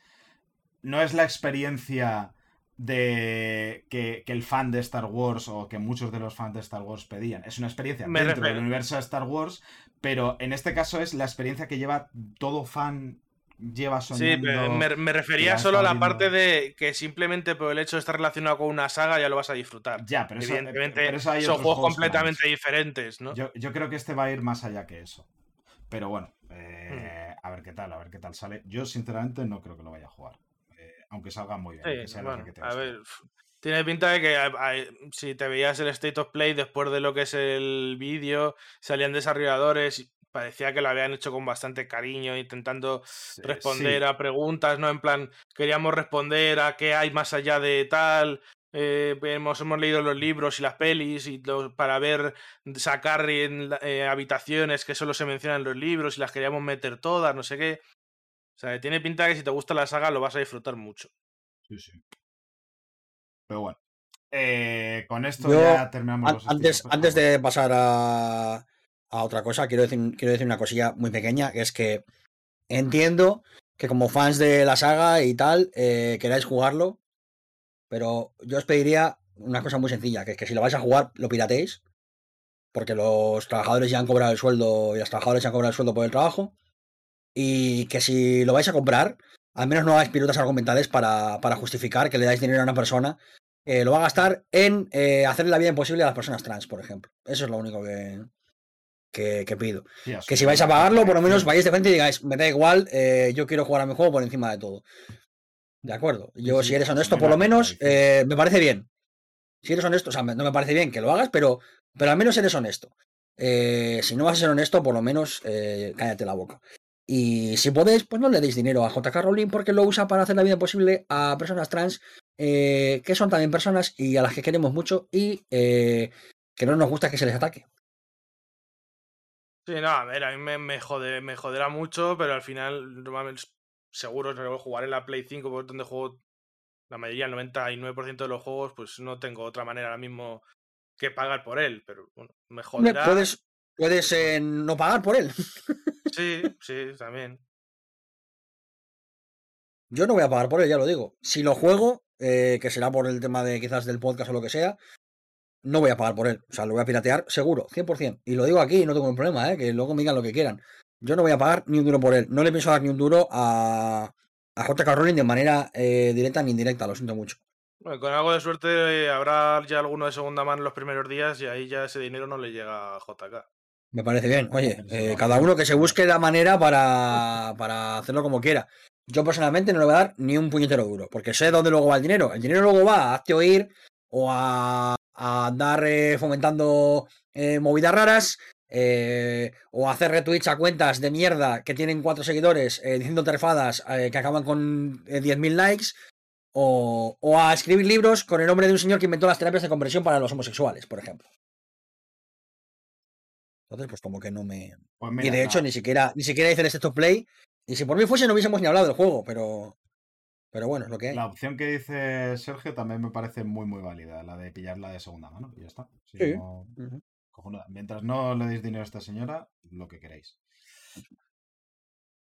Y bueno, ahora nos llega el momento de el ya te como, ya que hemos introducido con, con este momento Ya te como, ya. Que vamos a tener, que bueno, eh, vamos a volver a hablar de, de Sony, porque... Ey, un segundo. Ahora. Resulta que es que eh, hubo una demanda el pasado noviembre, que ya lo hablamos, en la cual se acusaba a Sony de... eh, a PlayStation específicamente, de que existía una cultura machista hostil hacia las mujeres. Este- esta demanda la interpuso la, analista de seguridad informática Emma Majo. Eh, en ella, además, eh, Majo decía, eh, alegaba que su despido fue ilícito porque además es que justamente se, pro- se produjo después de que ella presentara una queja por comportamiento discriminatorio ante un superior. O sea, justamente lo hace y la echa. Pues resulta que ocho mujeres más, eh, entre, las cuales se encuentran actuales empleadas y ex empleadas de, PlayStation, se han sumado a la demanda por discriminación de género. De, de. Eh, específicamente hablan de las oficinas estadounidenses de PlayStation. No, desde Japón no ha llegado nada. En ella dicen que presentan que, bueno, que había comentarios degradantes, avances sexuales no, no deseados y un doble estándar a la hora de dar oportunidades de ascenso dentro, dentro de, PlayStation. Eh, que le han llegado a decir incluso a alguna antigua empleada eh, que, había, que había estado hasta 16 años de antigüedad dentro de, de PlayStation y que decía que las mujeres generalmente no, estaba, no eran tenidas en cuenta para puestos senior. Y que cuando, cuando entraban en listas sol- eh, solían recibir comentarios sobre situación familiar y demás, que no se realizaban a, los, a sus candidatos masculinos. Eh, así que bueno. Sony, el pasado febrero, eh, presentó un recurso ante el tribunal para que desestimara la demanda de, Mamajo, diciendo que había falta de pruebas y hechos específicos dentro del documento porque, eh, según sus palabras, eh, Majo falla al identificar una sola política de empresa, práctica o procedimiento en PlayStation que supuestamente funcione para producir una discriminación intencional o que tenga algún impacto discriminatorio en las mujeres. Como siempre, buscando tecnicismos para escaparse por la tangente Sí. esta gente. ¿eh? Pero claro, con estas ocho nuevas declaraciones eh, ya es difícil que lo desestimen. Esa es un poco la cosa. Es lo que va a Eh, hacer una empresa. Una empresa se va a querer librar siempre de unas demandas, Sí, pero sí, sí, evidentemente, a mí- claro. a mí me joden las declaraciones de vamos a intentar investigar a ver qué pasa y intentar mejorarlo de todo lo posible, mientras eh, por el otro lado estás con 14 abogados eh, que cobran eh, 7.000 pavos la hora, intentando desestimar cualquier tipo de demanda, eh, haciendo lo que sea para que se desestime. Y Entonces, pues bueno. es el, la- el tipo de declaración que ya hemos escuchado en Ubisoft, por ejemplo, y seguimos, no sé si llevarán ya un año, año y medio, cuánto tiempo llevarán ya, Y no lo sabemos, y que sepamos no ha cambiado nada. Es que. Entonces, a estas cuando- de la película, este tipo de declaraciones me valen verga. Cuando, Porque- cuando hablábamos de Ubisoft y de Activision nos decíamos que todas son iguales, nos referíamos a esto, a que todas son iguales de verdad. O sea, de que no es una cuestión de, de, de meternos entre ceja y ceja de repente Activision porque es la que está ahora en el, en el candelero y tal. Es que son todas iguales y todas funcionan igual. Porque es un problema eh, estructural, no es un problema eh, localizado en una empresa o en un país, es un problema estructural. Y, y- y pasan todas, pasan todas. Y, y hablaremos del tema, pero también pasa en las, en las empresas indies. Y, y, bueno, es que esto es una cosa que pasa en todos lados. Pasa en todos lados. Hay gente que lo quiere negar, porque bueno, pues gana mucho dinero hablando de estos temas y negándolo y A estas alturas, negar estas cosas. pues Yo hace poco, no sé si fue hoy o ayer, que me he, escuchado un podcast de Válidas y estaban la- cuatro mujeres y las cuatro diciendo: Es que yo, a toda mujer que conozco, ha tenido experiencias donde han tenido avances sexuales de- no deseados. Todas las mujeres con las que he hablado lo han dicho y las cuatro lo decían. No sé, cuando todas las mujeres te dicen esto me ha pasado, seguir negándolo, pues no sé.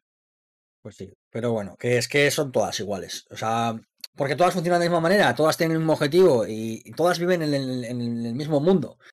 Eh, es, que, es que va a ser así. Y la única manera de que no sea así es cambiando la sociedad, cambiando las leyes y haciendo un esfuerzo social eh, para que esto avance y, y- y que, y que las mujeres y las personas trans y, la- y las minorías y la gente racializada puedan trabajar en entornos seguros donde no se vean acosados o discriminados constantemente de manera sistemática y, y puedan desarrollar su, su, su proyecto vital con tranquilidad. Eh, entonces, eh, eh, bueno, pues de momento Eso, no se cumple. sí.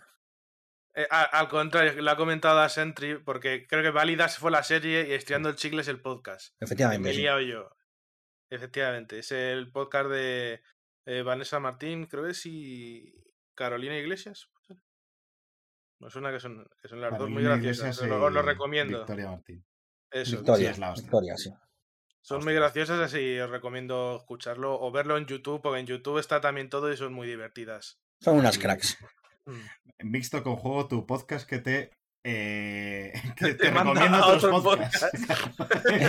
Somos. Pero somos, solo de eh, calidad. Es que tenemos mejor gusto en otros podcasts.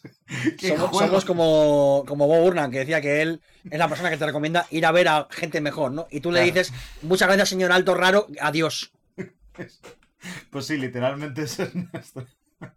De eso va el podcast de hoy. Sí, sí. Eh, pero bueno, sí, que. Vamos, un, caso más de, de algo. Yo me sigo quedando con. Quiero seguirlo viendo en el nivel positivo, y es que ahora están saliendo esos casos. Cada vez parece que más eh, mujeres están.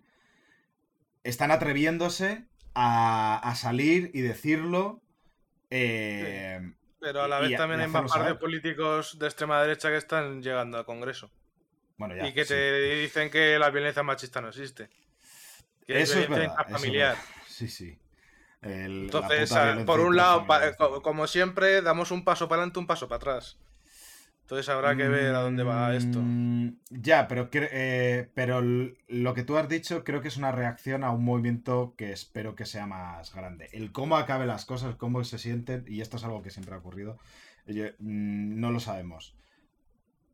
Pero al menos que vean, se vean con la capacidad de que haya una ola de denunciarlo, de decirlo, de ver que esto es una realidad. Es, mm, creo que es positivo y hay que darle alas, hay que hablar de ello, hay que decirlo, hay que animar sí, a sí. hacer más de esto, hay que trabajar para hacer un, un, un ambiente en el cual se sientan seguras para, para decirlo, para denunciarlo, para, eh, para que se sientan escuchadas, de que, de que no se las va a tratar de locas, no se las va a tratar de, de, de mentirosas.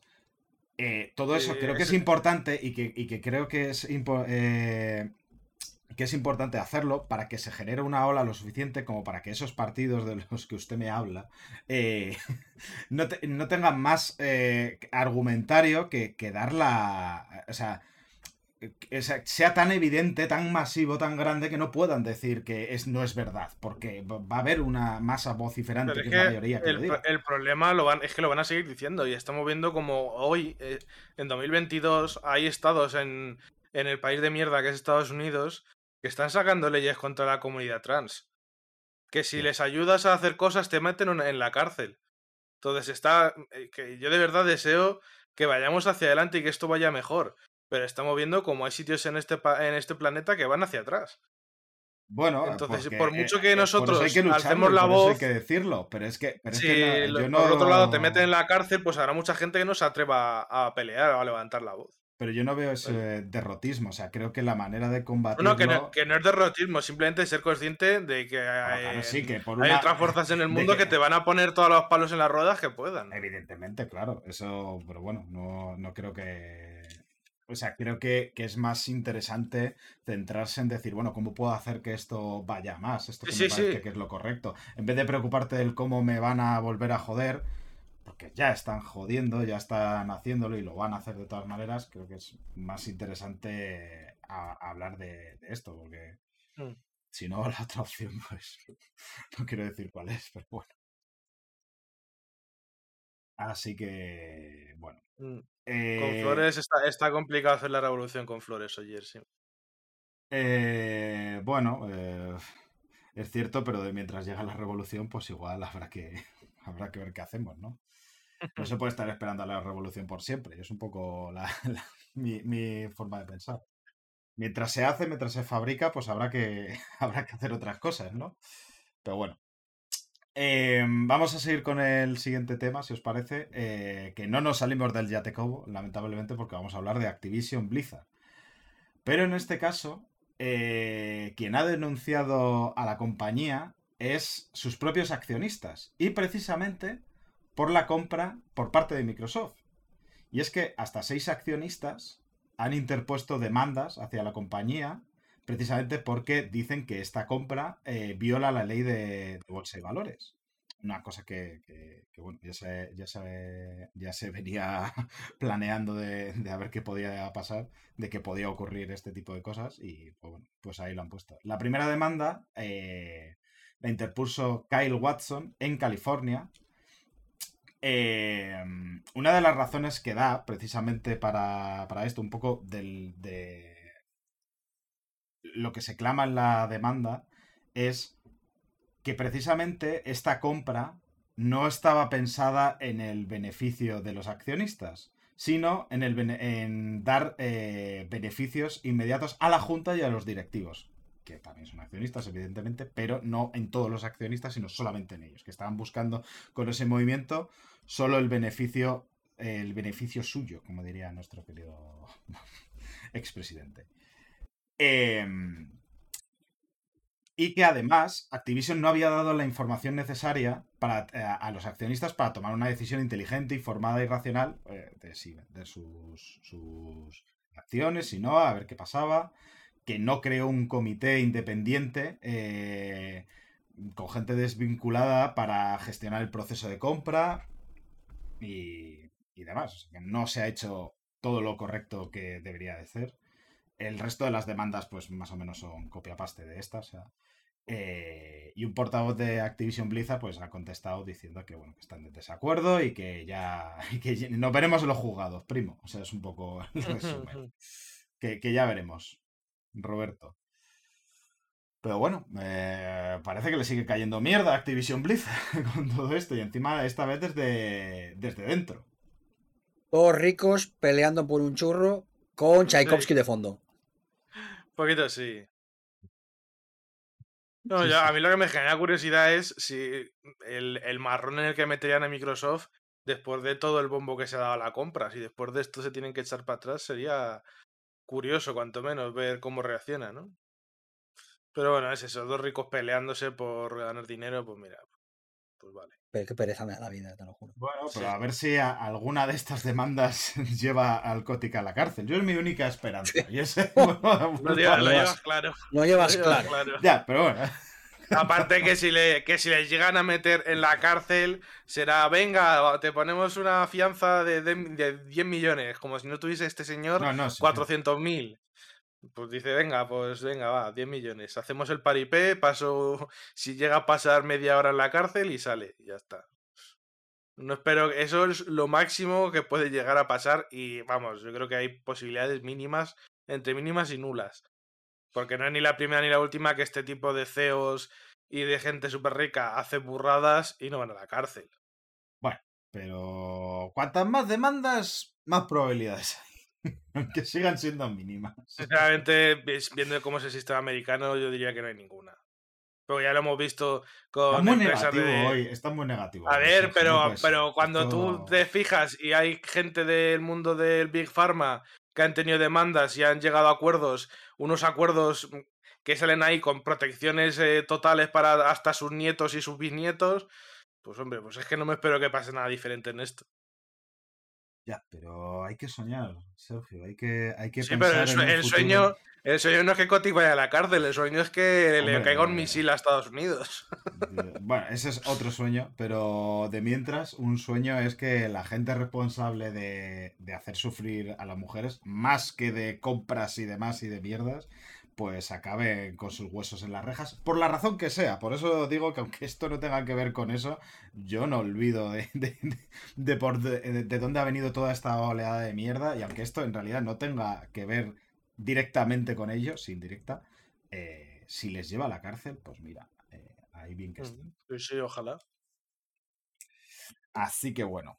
Eh, ya nos salimos del ya te como, si os parece, ya las malas noticias, el mal rollo fuera, la mala vibra fuera. Aunque igual no del todo, porque vamos a hablar de eh, Perfect Dark y de Initiative. Ese, ese juego, ese, ese estudio que iba a crear el cuádruple A El 4A, sí, sí. eh, El cuádruple A, sí, sí. Que, que bueno, que era, que era el, el Assemble- Avengers Assemble de- del diseño de videojuegos, en teoría. Es un poco como se vendió, de que habían captado el mejor talento y demás para crear. Microsoft había pillado ahí para crear este, este estudio especial con solo la creme de la creme, con los mejores. Pues resulta que igual las cosas no van tan bien. Porque hace poquito se sabe que el director de Perfect Dark, del juego, eh, Dan Newburger, ha abandonado The Initiative. Según su perfil de LinkedIn, eh, LinkedIn, como me gusta decirlo, LinkedIn, bueno, LinkedIn, eh, lo ha dejado el mes pasado. eh, tras más de tres años, tres años y ocho meses trabajando en el juego. Cuidado. No solo eso, que no sé si lo pone ahí, que hay rumores de que desde que entró No. Crystal Dynamics, que hay reboot del juego. Eh, sí, sí, sí, sí, sí. Que además es eh, desde que entró Crystal Dynamics, que es de donde venía el bueno de Dan. O sea, es como vienen sus compañeros y hostias. Tiene una mala pinta esto. Tiene Sí. una mala pinta. O sea, huele a polvorín que flipas, Es que- chaval. O sea, yo, no, yo no sé lo- los fans de Perfect Dark cuánto esperarán este Perfect Dark, pero yo no esperaría mucho tiempo. Es que yo creo que hasta los fans de Perfect Dark, cuando se anunció este Perfect Dark, ya se habían olvidado de Perfect Dark. Señor Kerko, les voy a dar un le voy a dar un- unos datos. Porque hace un año, Drew Murray, eh, director de diseño, dejó de Initiative para regresar a Insomnium Games, que dijo, bueno, yo igual me voy a esta gente que creo que sabe lo que hace. Vale. También se fue el diseñador de niveles Chris O'Neill, eh, el, enque- el encargado de world building Joylon Myers. Joylon Myers. Eh, también diseñador se- el diseñador señor Ian Miller y el jefe de animación de gameplay Ian Davis. Que, O sea, que son cargos potentes Y- los que se Igual ido. acabas antes diciendo quién se ha quedado, ¿no? Porque es que luego viene la información de VGC que ha estado investigando esto y diciendo, bueno, ¿qué, qué cojones está pasando aquí? ¿Qué está pasando aquí? Pues resulta que es que la mitad del equipo de desarrollo principal ha abandonado The Initiative en el último año. Alrededor de Madre 34 personas se han pirado de ahí. Es que, a ver, hay que tener en cuenta que, que es normal un cierto grado de cambio de cromos cuando se hacen desarrollos, que salga gente entre gente y tal, incluso en los puestos, digamos, más, más elevados dentro de la estructura del estudio, ¿no? es normal que salga pues algún directivo o tal. Siempre hay un intercambio de cromos, porque bueno, la gente cambia de, de, mm, de vida, de trabajo, tal, lo que Sí, sea. les ofrecen mejores condiciones, pues se van. Mm. Pero cuando se te va la mitad de la plantilla por la cara, es Sí. que algo hay. O sea, es que, es, de- es que no pueden ser tantas casualidades. O sea, tiene que estar liándose una que flipas ahí dentro. Lo que A ver, hablan. es que a mí esto lo que me huele es un poco que a lo que hemos vivido este hace poco con el PSG en el fútbol. Una gente que no sabe eh, de en qué industria se mete, se pone a fichar a lo que considera que es lo mejor de aquí y de allá, y al final no siempre ju- juntando buenos jugadores o buenos desarrolladores te sale un buen estudio. Porque hay que hacer equipo, hay que. Hay ciertas dinámicas dentro de un estudio que, que se retroalimentan, que ayudan a que salga bien. Y pues parece que aquí Es no que- va por buen camino. Es que eso. aquí el problema, por lo que se lee un poco eh, por- cuando se han entrevistado a la gente de por qué se ha ido, el verdadero problema es que eh, hay mucho choque de voluntades creativas. Cuando tú juntas a tanta gente eh, potente eh, a nivel creativo, Gente acostumbrada a tener mucho poder en donde estaba. exactamente, pues se va a dar un choque. Si pones tantos perros alfa, por así decirlo, por usar esa analogía, pues se van a. Igual se acaban mordiendo el cuello y matando entre todos. Y es un poco lo que, lo que decían, que es que eh, había una falta de autonomía creativa, un lento progreso, que los. eh, que, que no se. que no había. que no se tenían en cuenta las ideas de, de la gente, que el, el New Burger este y el director de The Initiative General, el Darrell Gallagher, tenían un fuerte control de las decisiones creativas y los trabajadores pues no se sentían eh, escuchados, los trabajadores y trabajadoras. Y que eso hacía que el proyecto se desarrollase de una manera lentísima, pero lentísima, y que no, pues eso, que no daba sensación de, de avance, de... Que es, es que igual no era la mejor idea juntar a tanta gente tan top precisamente por eso, porque en un trabajo tan creativo... eh, igual no se pliegan a, a- a que sus ideas no se vean escuchadas para que se vea el- la visión de otra persona. Es como...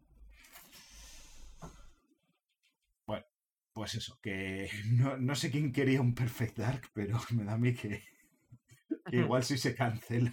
No sé, yo me acuerdo que cuando se anunció, que lo estaba mirando y se anunció en diciembre de 2020, o sea, ya hace más de un año, yo recuerdo mucha gente diciendo, pues, pues es que Perfectar no se acordaba nadie de ella. Fue, una, fue en plan, vale, no sé, vale, pues a ver qué sale, ¿no? Pues Al final han juntado un estudio con mucha gente con mucho nombre, a ver qué sale. Bueno, mira, eh, llevábamos ya, va para año y medio y solo habíamos visto el tráiler de lanzamiento. Eso no- normalmente no son buenas señales. Ahí está la cosa.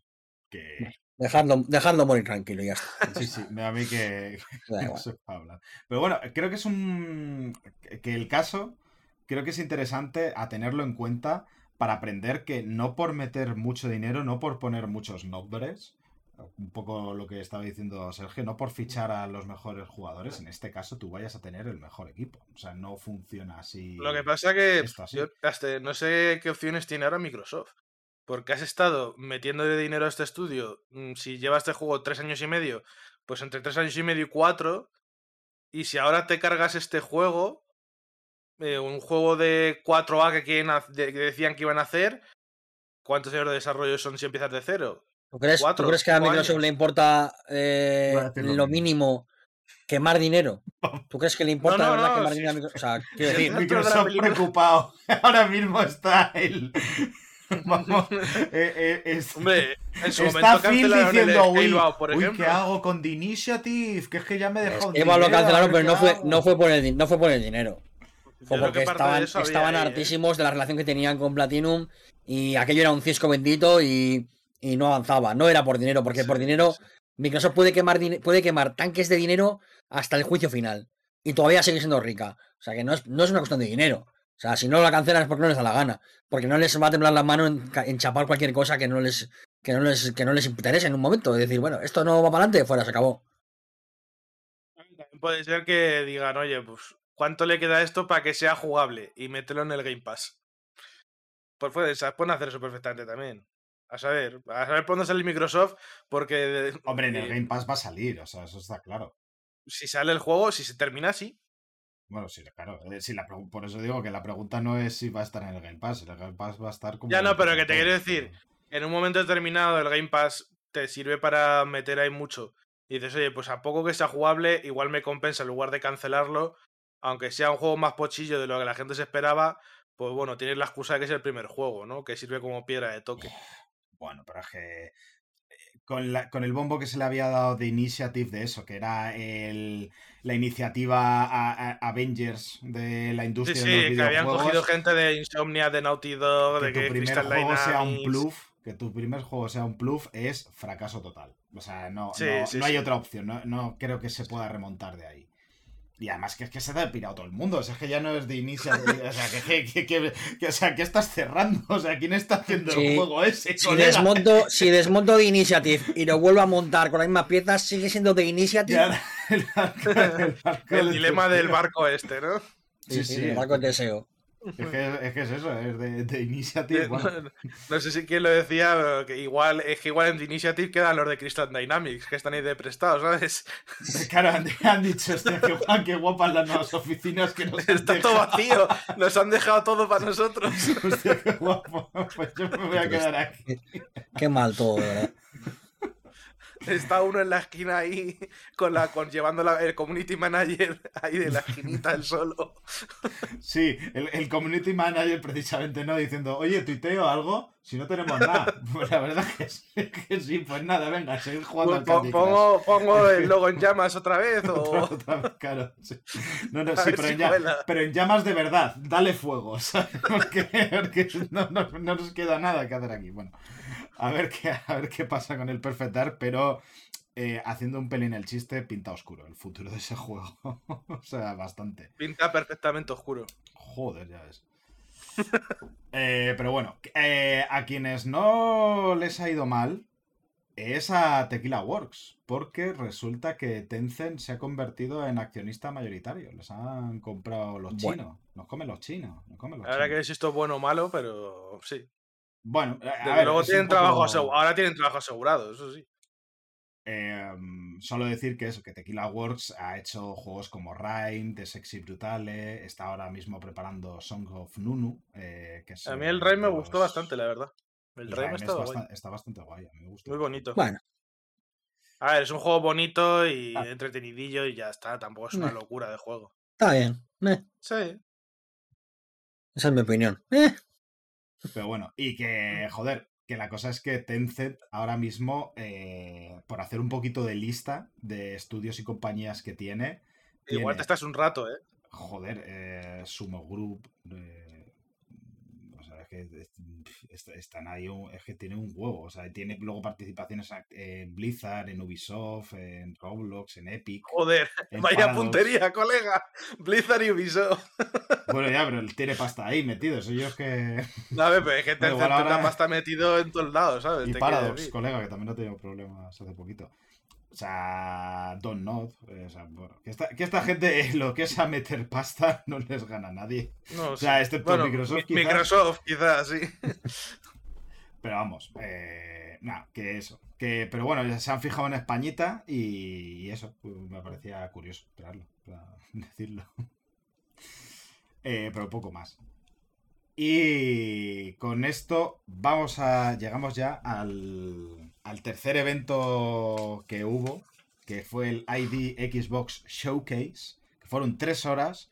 Pero yo sinceramente es que este evento no es de, de, de- Es tan largo no porque se anunciasen 200.000 juegos, sino porque realmente se hablan con los desarrolladores, hay entrevistas, se muestran gameplays más largos, más explicativos de los juegos que hay.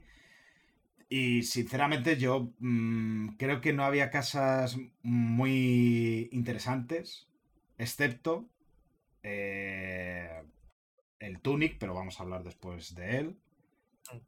Eh, había una mm, un rollo aventura gráfica eh, con pixel art que se llamaba Chinatown Detective eh, Agency que tenía bastante buena pinta.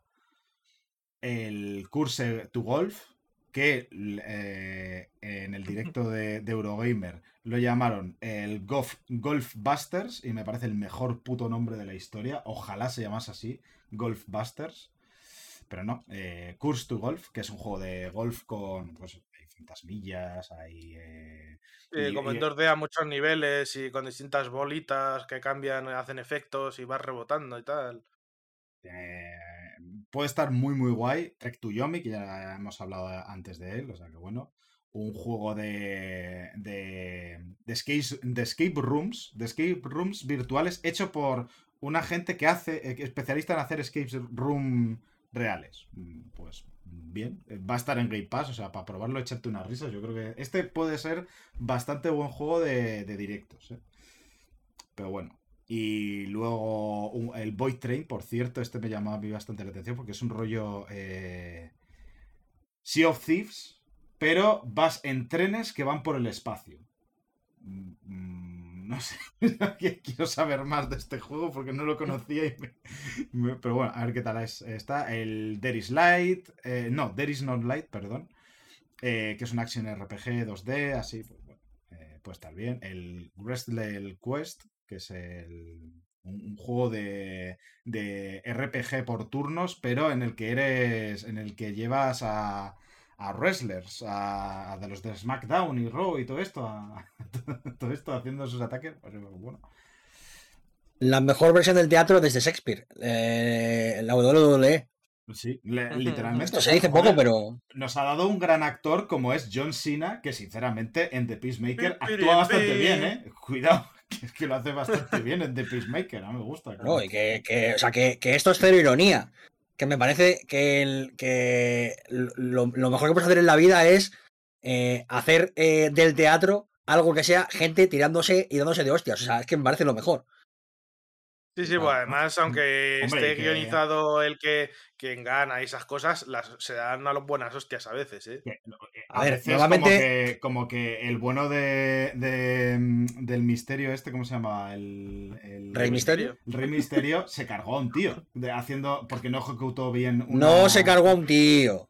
O sea, si dice que se cargó a un tío, suena que el tipo fue, le metió un cuchillazo en todo el corazón y se lo cargó. Bueno, No, murió, murió fue un accidente por un accidente, haciendo un show y una persona murió por, por consecuencias de- del show. Y ya está. Es que suena feísimo decir se cargó a un tío. Final, Ya. joder, pues sí, esta gente que salta del ring y que- caen de escaleras y tal, pues A lo que accidentes de es este que, tipo pueden joder, llegar a que- pasar. Ya, ya, pero que haciéndole una técnica no se ejecutó del todo bien y, y el tío murió. O sea, que, que es, que, Sí. que tiene su riesgo, que joder, que es que lo que hacen es. eh, Parece Y ha la tontería, lesiones- parece el Ha tal. habido parece- lesiones graves Joder, y cuidado. hay gente que se ha roto piernas y, y no sé si alguno habrá ya llegado a quedar en silla de ruedas o algo así, porque me suenan algunos problemas con espalda o cuello, alguno ha tenido por caídas y tal. Pero bueno, es que cuando haces cosas de estas, es un riesgo que tienes, ¿no? Hombre, como los que stuntmen de las películas, que es que muy. especialistas, especialistas Claro. en un show y además hacen una telenovela prácticamente que está de puta madre. Que es que Sí, lo sí, mejor. sí. es que- es Uf, que a mí me es- encantaba, me encantaba Undertaker ahí, con sus entradas ahí puto- guapas. puto mejor. Yo creo Es es que además lo de la telenovela, es que verdad es como ver Pasión de Gavilanes, pero. Sí, y no, y no lo digo como objetivo, ¿eh? No lo digo como objetivo, lo digo con, con- con todo el caño que le tengo a, a la lucha libre, al, al show de la lucha libre, digamos, que, que es que, me- que a mí me, me gusta, me parece muy divertida. Yo además soy un perro viejo y mi favorito es, es un tipo que seguramente ni conozcáis, que se llama Sabu, que ya estaba retirado hace mil años, pero que era un tipo que estaba colgadísimo, era un high flyer de la hostia, y vamos, a lo mejor de lo mejor, ese señor. O sea, es, es eh, lo más cercano que puedes hacer en la vida real eh, a los jojos. Tío, además está súper claro los que, van de, los que van de villanos ahí. Claro, o sea, hay, hay poses. Hay peleas, hay música. Hay, cuerpos esculturales. Que es que no nos olvidemos del momento de, de lo Claro, y como, y como dice el bueno de Maxi que está en el chat, además, eh, la lucha libre nos dio una de las mejores series que se ha hecho recientemente, que es Glow. Ah, hostia, te- O sea que- te- tengo que verla, sí, sí. Uh, tengo ganas, tengo ganas. Eh, pero bueno, to- todo este enumeración en realidad era para llegar del al- tema, pero No, vamos. no, era así, a, unos bueno, nive- a unos niveles. ¿Quién quiere hablar de videojuegos cuando puedes hablar de, de Así fue el ID. Sí, sí. A ver, pero es que esto se ve rápido cuando en la escaleta ves eh, la lista de, de juegos que han anunciado comparada con el otro State of Play. Que son los dos tres líneas, uno duró 25 minutos y el otro tres horas y pico. Pues Ahí está la diferencia. Sí, bueno, a ver, es que es eso, es, de lo que te interesa. Quizás el juego más importante que se anunció, que este sí que es eh, interesante, es Immortality, que es lo nuevo de Sam Barlow, que es el creador de Herstory, eh, Telling Lie, eh, que es este, este desarrollador que hace juegos que son... eh, normalmente tienen un fuerte componente que son vídeos de- con actores reales, con... actuando. En este caso, eh, se tiene que investigar la desaparición de una actriz eh, a finales de los 60 tras grabar una trilogía de películas que nunca se estrenó. Eh, yo no los he jugado, pero dicen que, por ejemplo, Her Story es quizás, junto con Return of the Obra Dinn, el juego, o quizá, y, y quizá superior a él, el juego que mejor te transmite la sensación de ser un detective de verdad, de investigar algo. El Story me suena que se llevó bastantes premios y tal. Sí, sí, sí, sí, joder, ya ves. Es, uno de esos joder. juegos que no sabes muy bien cómo existe, pero te alegras mucho de que exista. Sí, sí. Y nada, O sea la verdad que- es que a tope con lo que haga el bueno de Sam Barlow, a ver qué nos trae. Y que además con esta estética, eso de los 60, de tal, pues mm, puede ser una historia muy, muy, muy interesante. Parece quizás lo más, yo creo que lo más ambicioso que, que ha hecho hasta la fecha el señor. Parece. A ver, veremos a ver qué tal. Pero vamos, que esto es un poco confianza, 100%. Sí, No problema. pero bueno, es que hay, hay gente en la que hay que confiar, si no. eh, Sí. Y una es este señor. Sí, eso es. Así que, bueno, pues hemos llegado al final de nuestra sección de noticias, pero no se vayan, no se vayan, porque vamos a poner un poquito de música. Eh, Este análisis tiene pinta de merecer la pena. Que es. Yo tengo a- muchas ganitas de escuchar a Kirk. y vamos a hablar de Tunic, vamos a hablar del zorrete. Así que eh, os dejamos con la musiquilla y ahora volvemos.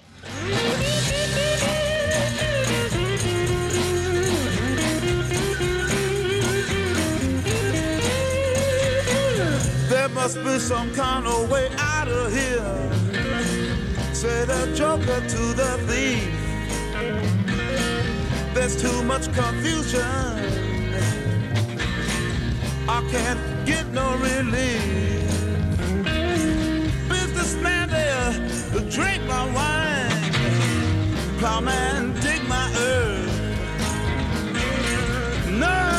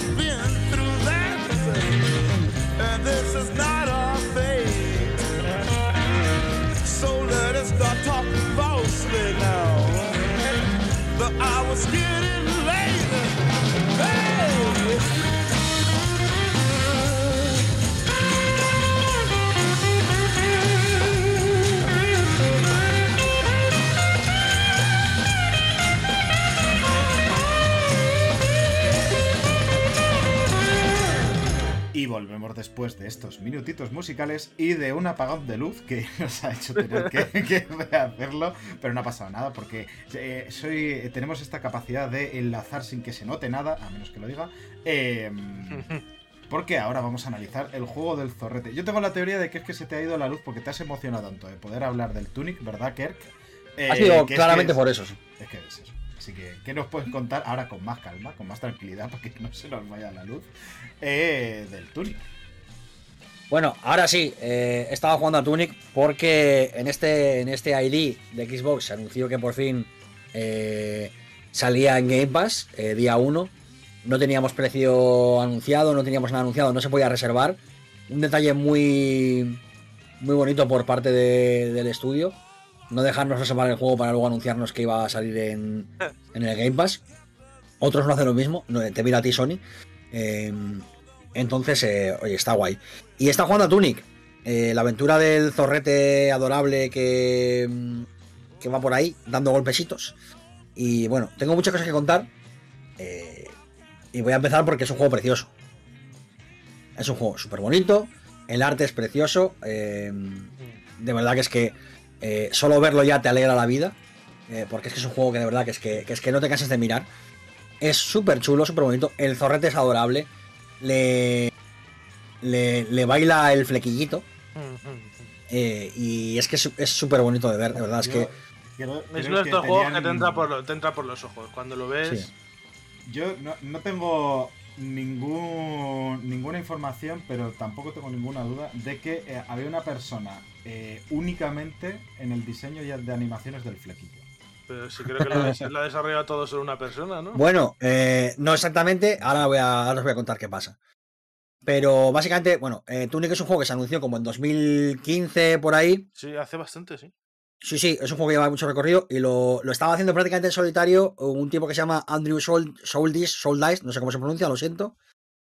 Pero básicamente era un, un juego indie que estaba haciendo prácticamente en, en El señor dado arma. Y, y nada, y desapareció durante un tiempo, quedó como enterrado, sepultado ahí en, en el olvido. Volvió a aparecer de repente como hacia 2017, 2018. eh, no terminaba de salir.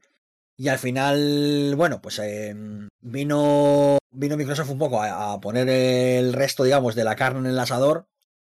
Y por fin ha, ha llegado Tunic, que ha salido este mismo mes.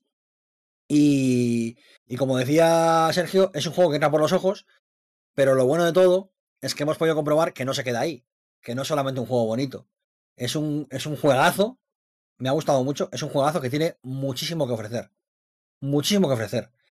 Y bueno, tiene influencias de tres juegos principalmente, yo creo, que, que a nada que te guste un poquito cualquiera de ellos, eh, este juego te va, te va a dejar ese sabor. Y, no- Porque y no este juego es- juegos, ¿eh? Por. Sí, este juego es básicamente el hijo bastardo de los Zeldas más clásicos, de Fez y de Dark Souls. O sea, fíjate qué padres. Sí. Eh, A mí, ¿eh? no sé si lo compartís, pero me, se me dio un aire al remake del Link's Awakening en cuanto a. Sí, tiene ese rollito con, con los árboles y tal, así más cuadraditos y tal y todo eso. Mm, La Pero- iluminación, que es muy de ese remake. Sí, Mm. pero van, a- van un poquito a otro rollo. Sí que tienen mucho, tienen, se nota muchísimo, o sea, eh, la fruta nunca cae demasiado lejos del árbol en ese sentido, ¿no? Mm. Pero este juego tiene la suficiente personalidad como para em, saber de dónde viene y proponer cosas nuevas. Entonces, por mucho ser, hijo, que la... ser hijo y no copia de esos juegos. Exacto, sí, sí. Eh, está claro de quién es hijo, pero a la vez eh, tiene entidad propia. Y eso es algo que me gusta mucho porque claramente se le veía muy deudor de, de sus antepasados, digamos.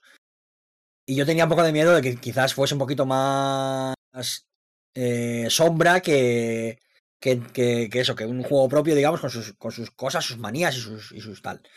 Y la verdad es que me ha sorprendido porque es un juego que, que tiene muchísima personalidad, que sabe muy bien lo que quiere hacer, que presenta un par de ideas bastante guays y, y sobre todo que es muy divertido, que es muy muy divertido y que atrapa muchísimo.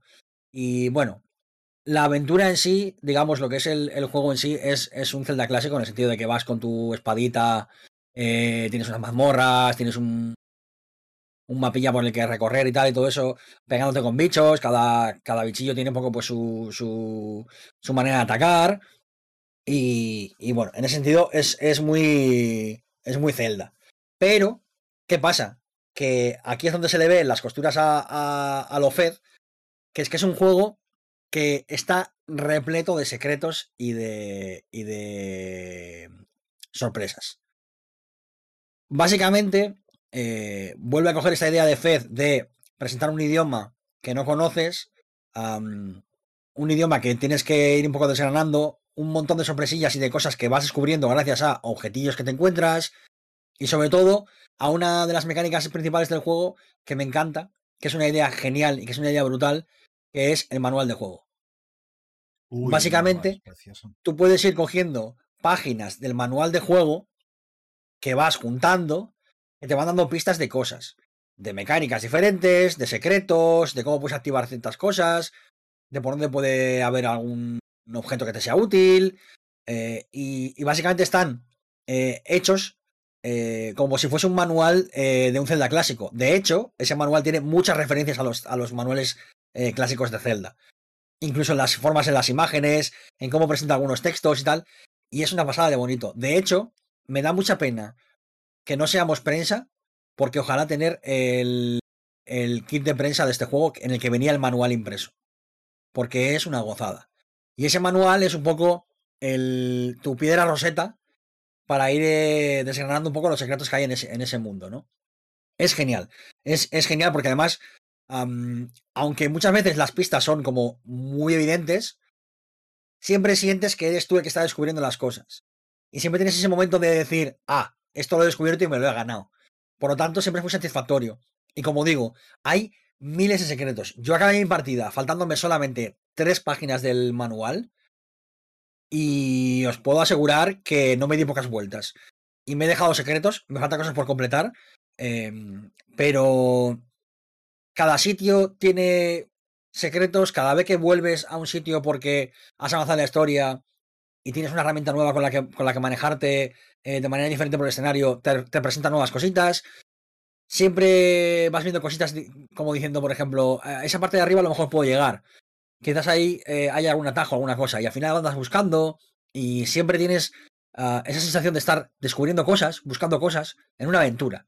Em, y como digo, con el, con el añadido este de- del idioma a lo Fed y de ir descubriendo cosas y de, y de estar en un mundo que sientes ajeno, pero con el que te acabas familiarizando mucho y, y está muy, muy guay. Eso sí, os recomiendo quizás eh, volver a, a hacer la estrategia del Elden Ring de tener una, una libretilla al lado, porque Que ahora ya no hace falta en el Elden Ring hacer eso.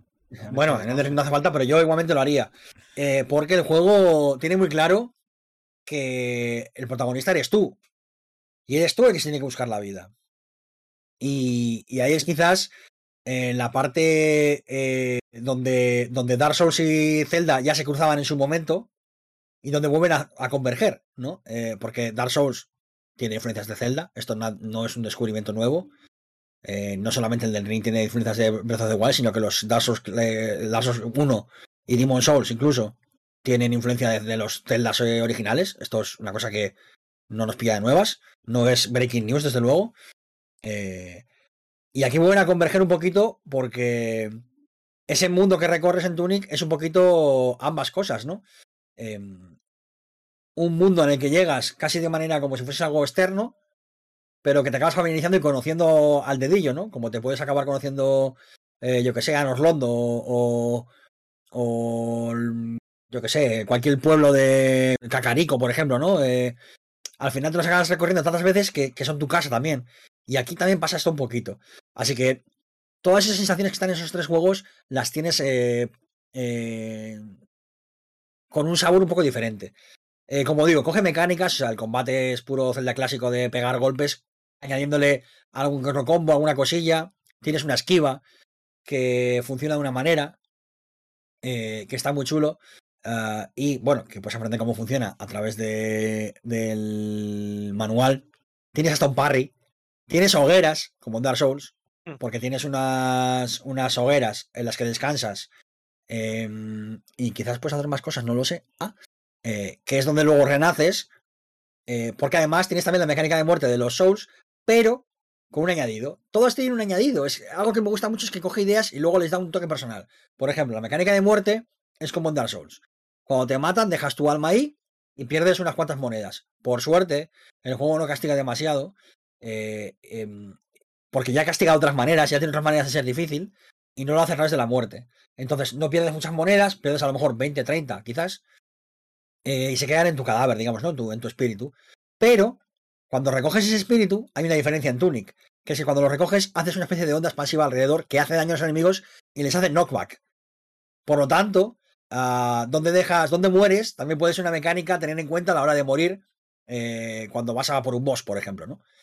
Y es un juego que no deja. claro, eh, es, es- es interesante eso porque además eh, genera una sensación de, de riesgo-recompensa, de lo normal en los Dark Souls cuando entras en un boss que te ha matado igual cinco veces, es ir corriendo a por tus armas antes de... Porque si te matan pronto, las pierdes para siempre, ¿no? Pero aquí, Aquí, está claro. el rollo de, oye, igual lo aguanto porque me interesa ese, ese pun, ¿no? Eh. Y ahí te estás arriesgando. Me parece muy, muy, muy inteligente. Sí, sí, de hecho yo lo he usado así, en algún boss eh, he muerto y, y después he dejado las almas en un momento dado para, para cuando no me quedan pociones, eh, usarla en ese momento para tener un knockback y tener una, ventana de oportunidad y meter a lo mejor dos, tres golpes y poder hacer bien de daño. Y al final es un juego que, que te, te, te pide, eh, amable- yo creo que amablemente, que descubres cada cosa, que uses los objetos sin saber qué son para ver qué hacen, eh, o que te esperes a que encuentres la respuesta, pero siempre te está como sugiriendo cosas y, y tiene su forma peculiar de hacer algo que ya hemos visto muchas veces, que, que hacen que se note muy fresco. Y, y luego es un juego que, tiene eh, varios, varios momentos, digamos, ¿no? Ah, donde las cosas van cambiando y el mundo cambia y, pasan cosas que hacen que en ningún momento te canses de, de lo que ves y siempre tengas una cosa nueva que te propone. Y es que es un juegazo. Y luego encima, todo esto que os digo, que mecánicamente, aunque el combate, por ejemplo, no es la super hostia que te puedes encontrar, porque tampoco lo pretende ni lo necesita, funciona bien y ya está. Tiene, o sea, por ejemplo, a mí el, el- la esquiva me parece muy divertida y, y está muy guay de usar. Y tienes combates que son tensos y tal, y est- está guay. Eh, pues todo esto, que está súper guay, encima está aderezado con la banda sonora de Lifeform, que son los que hicieron la, la banda sonora de Dash Force, que es una de mis bandas sonoras favoritas de los videojuegos. Y es que la música va perfecta, perfecta en este juego, que tiene, no tiene un apartado que no sea redondo. Y me parece un juegazo que, mm, que puede, puede apelar a gente muy diferente, porque si te gustan los puzzles, tienes buenos puzzles. Si te gustan los misterios, tienes buenos misterios. Si te gustan las cosas cute, tienes cosas cute. si te gusta un juego que te pueda presentar unos bosses con cierta dificultad, lo tienes. Si te gustan las mecánicas de los Souls, eh, están ahí. Si te gustan los Zelda clásicos, tienes ese regusto.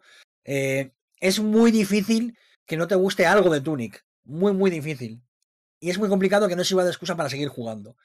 Y encima, además, cuando acabas el juego, tienes la nueva partida Plus que te da eh, una, una forma nueva de manejarte en el mundo porque ah, vuelves con tus cosillas ya adquiridas y es diferente que la primera vez.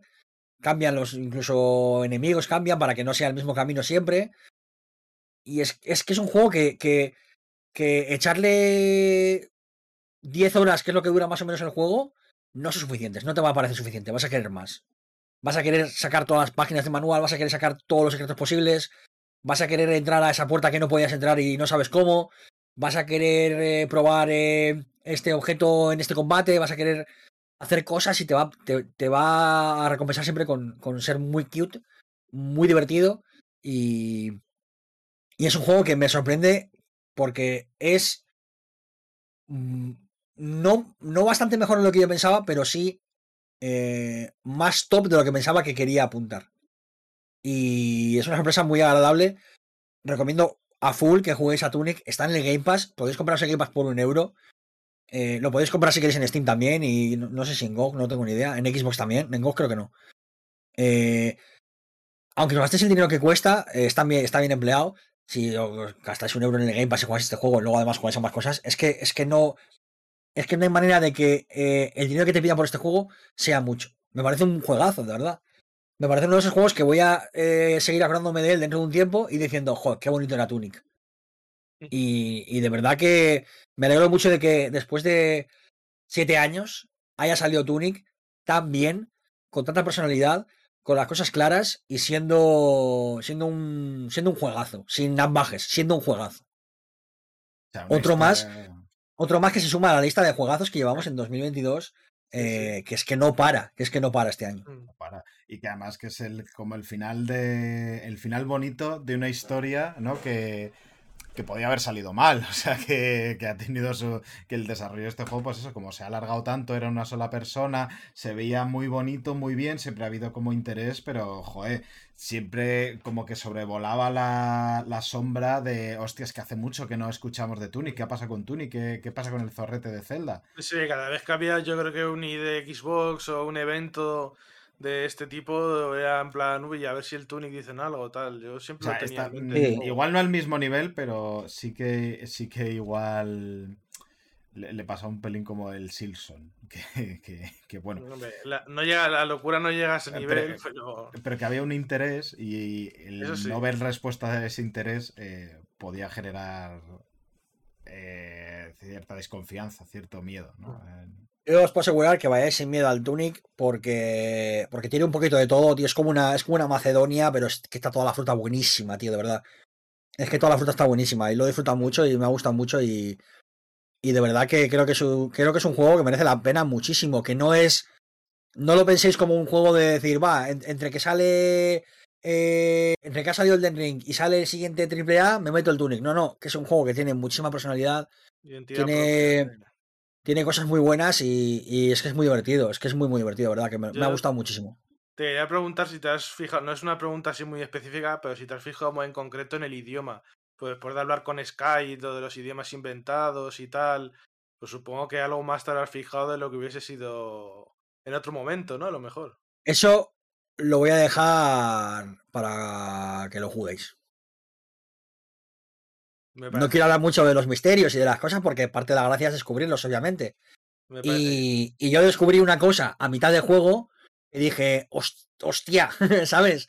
Y te- he tenido esos momentos y quiero que los tengáis, por eso no quiero decir nada de ningún misterio ni nada que tenga que ver con eso. Aprovecho para recomendar que si alguien no lo ha visto, el de Pinchos con Sky, supongo que seguirán tu canal.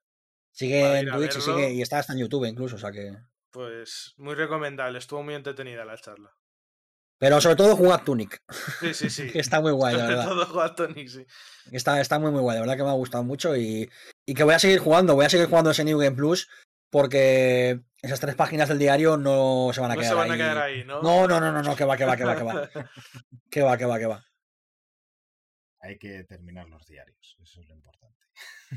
Y, y realmente, o sea, me gustaría mucho hablar de cosas que he visto en el juego, pero no quiero desvelaroslas. Entonces, Bueno, es, una- eh, es un análisis relativamente corto, creo que conciso, eh, pero es que no, no quiero, no quiero hablar más de él porque quiero que todo lo que os llegue, os llegue magro, eh, reciente, ¿sabes? Eh, no quiero que vayáis con diciendo, ah, esto es lo que comentaba, que sí, y tal". No, no, quiero que lleguéis y os llegue la sorpresa y os pegue un bofetón en la cara como me pegó a mí jugando porque es muy delicioso.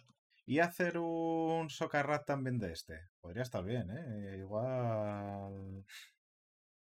Sí, sí, no estaría mal. Pero bueno, eh, primero que la gente se lo juegue y lo disfrute. Y Y el del Sobre todo que- que hace falta el del sobre todo que, la, que, que se vea la polla Tunic, porque, porque estos juegos tienen un más, más dificultades que estudios grandes y tal. Y, y que vean que la gente lo juega en Game Pass, que la gente le gusta y, y que generan conversación. Es importante para que estos proyectos salgan adelante y, y que hay que estar muy contento de que Tunic, después de siete años, haya llegado y haya llegado así, así de bien. Es muy bonito, me cago en la hostia. Que hay que jugar juegos bonitos. Hay que Sí, tener sí. más juegos bonitos y hay que jugarlos. Así que bueno, pues eh, un, un análisis. Eh, Un análisis que se reduce en jugada a Tunic. Es que, es que no hay un motivo que. O sea, el único motivo que podéis tener es no tener un euro para el Game Pass, que es, puede pasar y lo entiendo. eh, o el, único otro motivo es. eh, no sé. Que estéis muertos. Hombre, es, una- es buena razón para no jugar a Tunic, sí, pero. es una buena excusa, sí. sí, sí. Pero para el resto a jugar. Y eh, yo, yo tengo la excusa del, del ring, que cuando me lo termine quiero jugar. a- Aunque bueno, igual le hago un huequecillo así entre medias eh, de mis aventuras en las tierras intermedias para. Yo Porque no te es muy digo, largo, ¿verdad? El no, la historia normal y corriente, jugártela son como 10 orillas o así.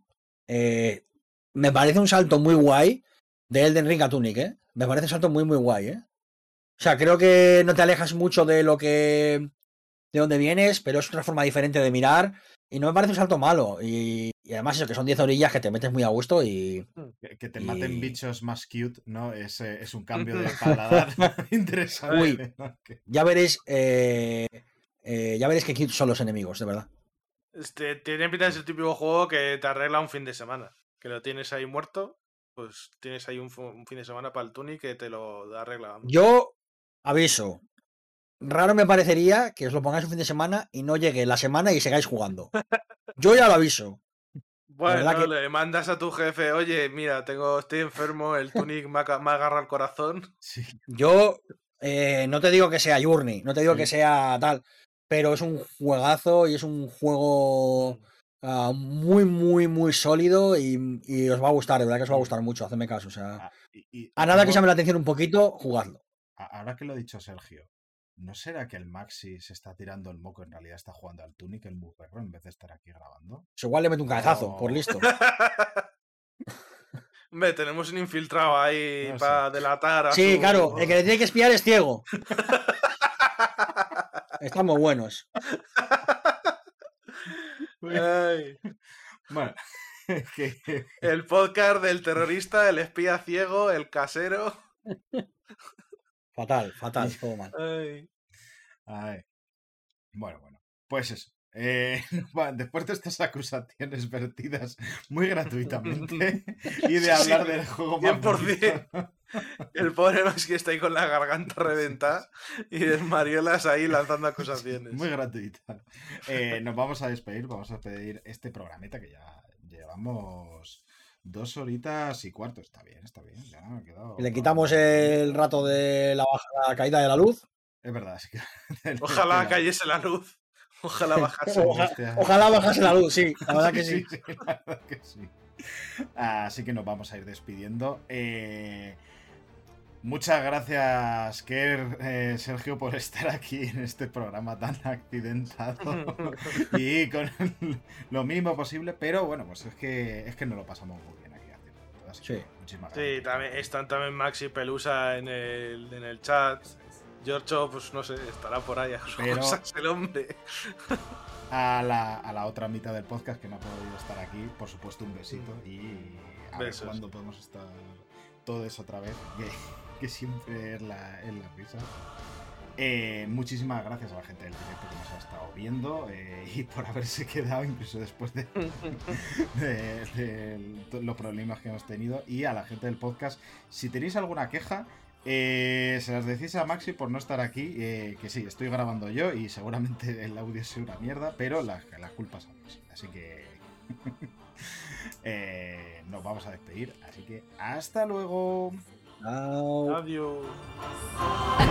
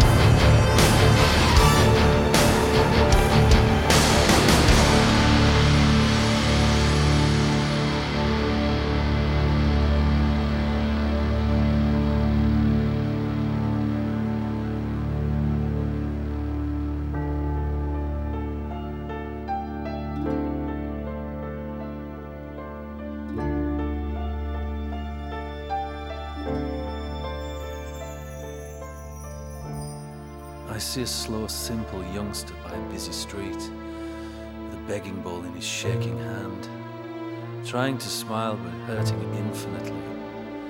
Nobody notices. I do but walk by. An old man gets naked and kisses a model doll in his attic. It's half light and he's in tears. When he finally comes, his eyes are cascading. I see a beaten dog in a pungent alley. He tries to bite me. All pride has left his wild, drooling eyes, I wish I had my leg to spare. A mother visits her son, smiles to him through the bars. She's never loved him more. An obese girl enters an elevator with me, all dressed up fancy, a green butterfly on her. Terribly sweet perfume deafens me. She's going to dinner alone. That makes her even more beautiful. I see a model's face on a brick wall, a statue of porcelain perfection beside a violent city kill. A city that worships flesh.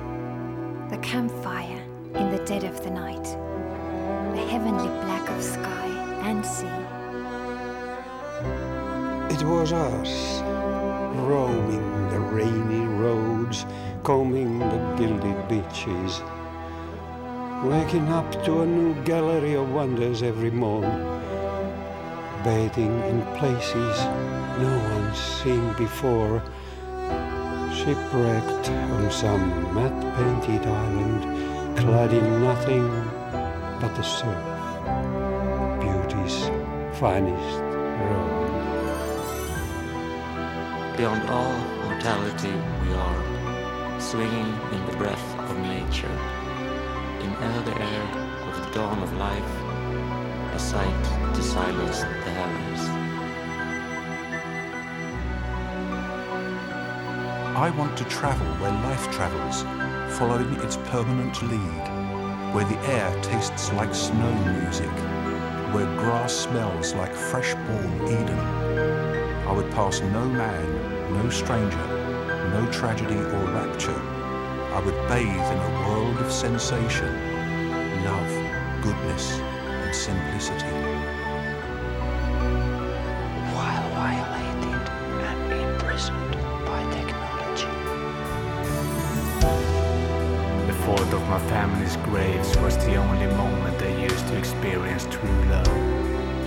Love remains infinite. As I never be the man my father is. How can you just be yourself when you don't know who you are? Stop saying, I know how you feel. How could anyone know how another feels? Who am I to judge a priest, beggar, poor,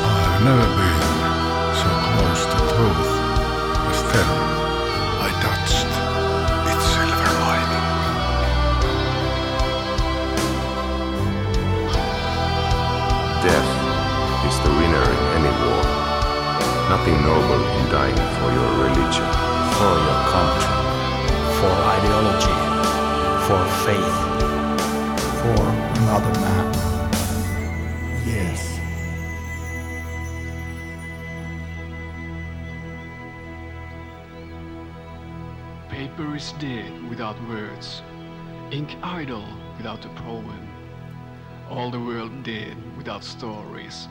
Without love and the summer beauty. Careless realism costs souls.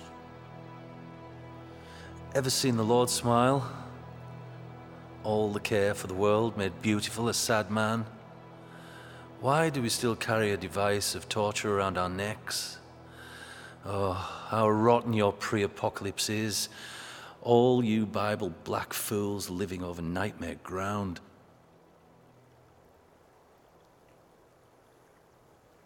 I see all those empty cradles and wonder if man will ever change.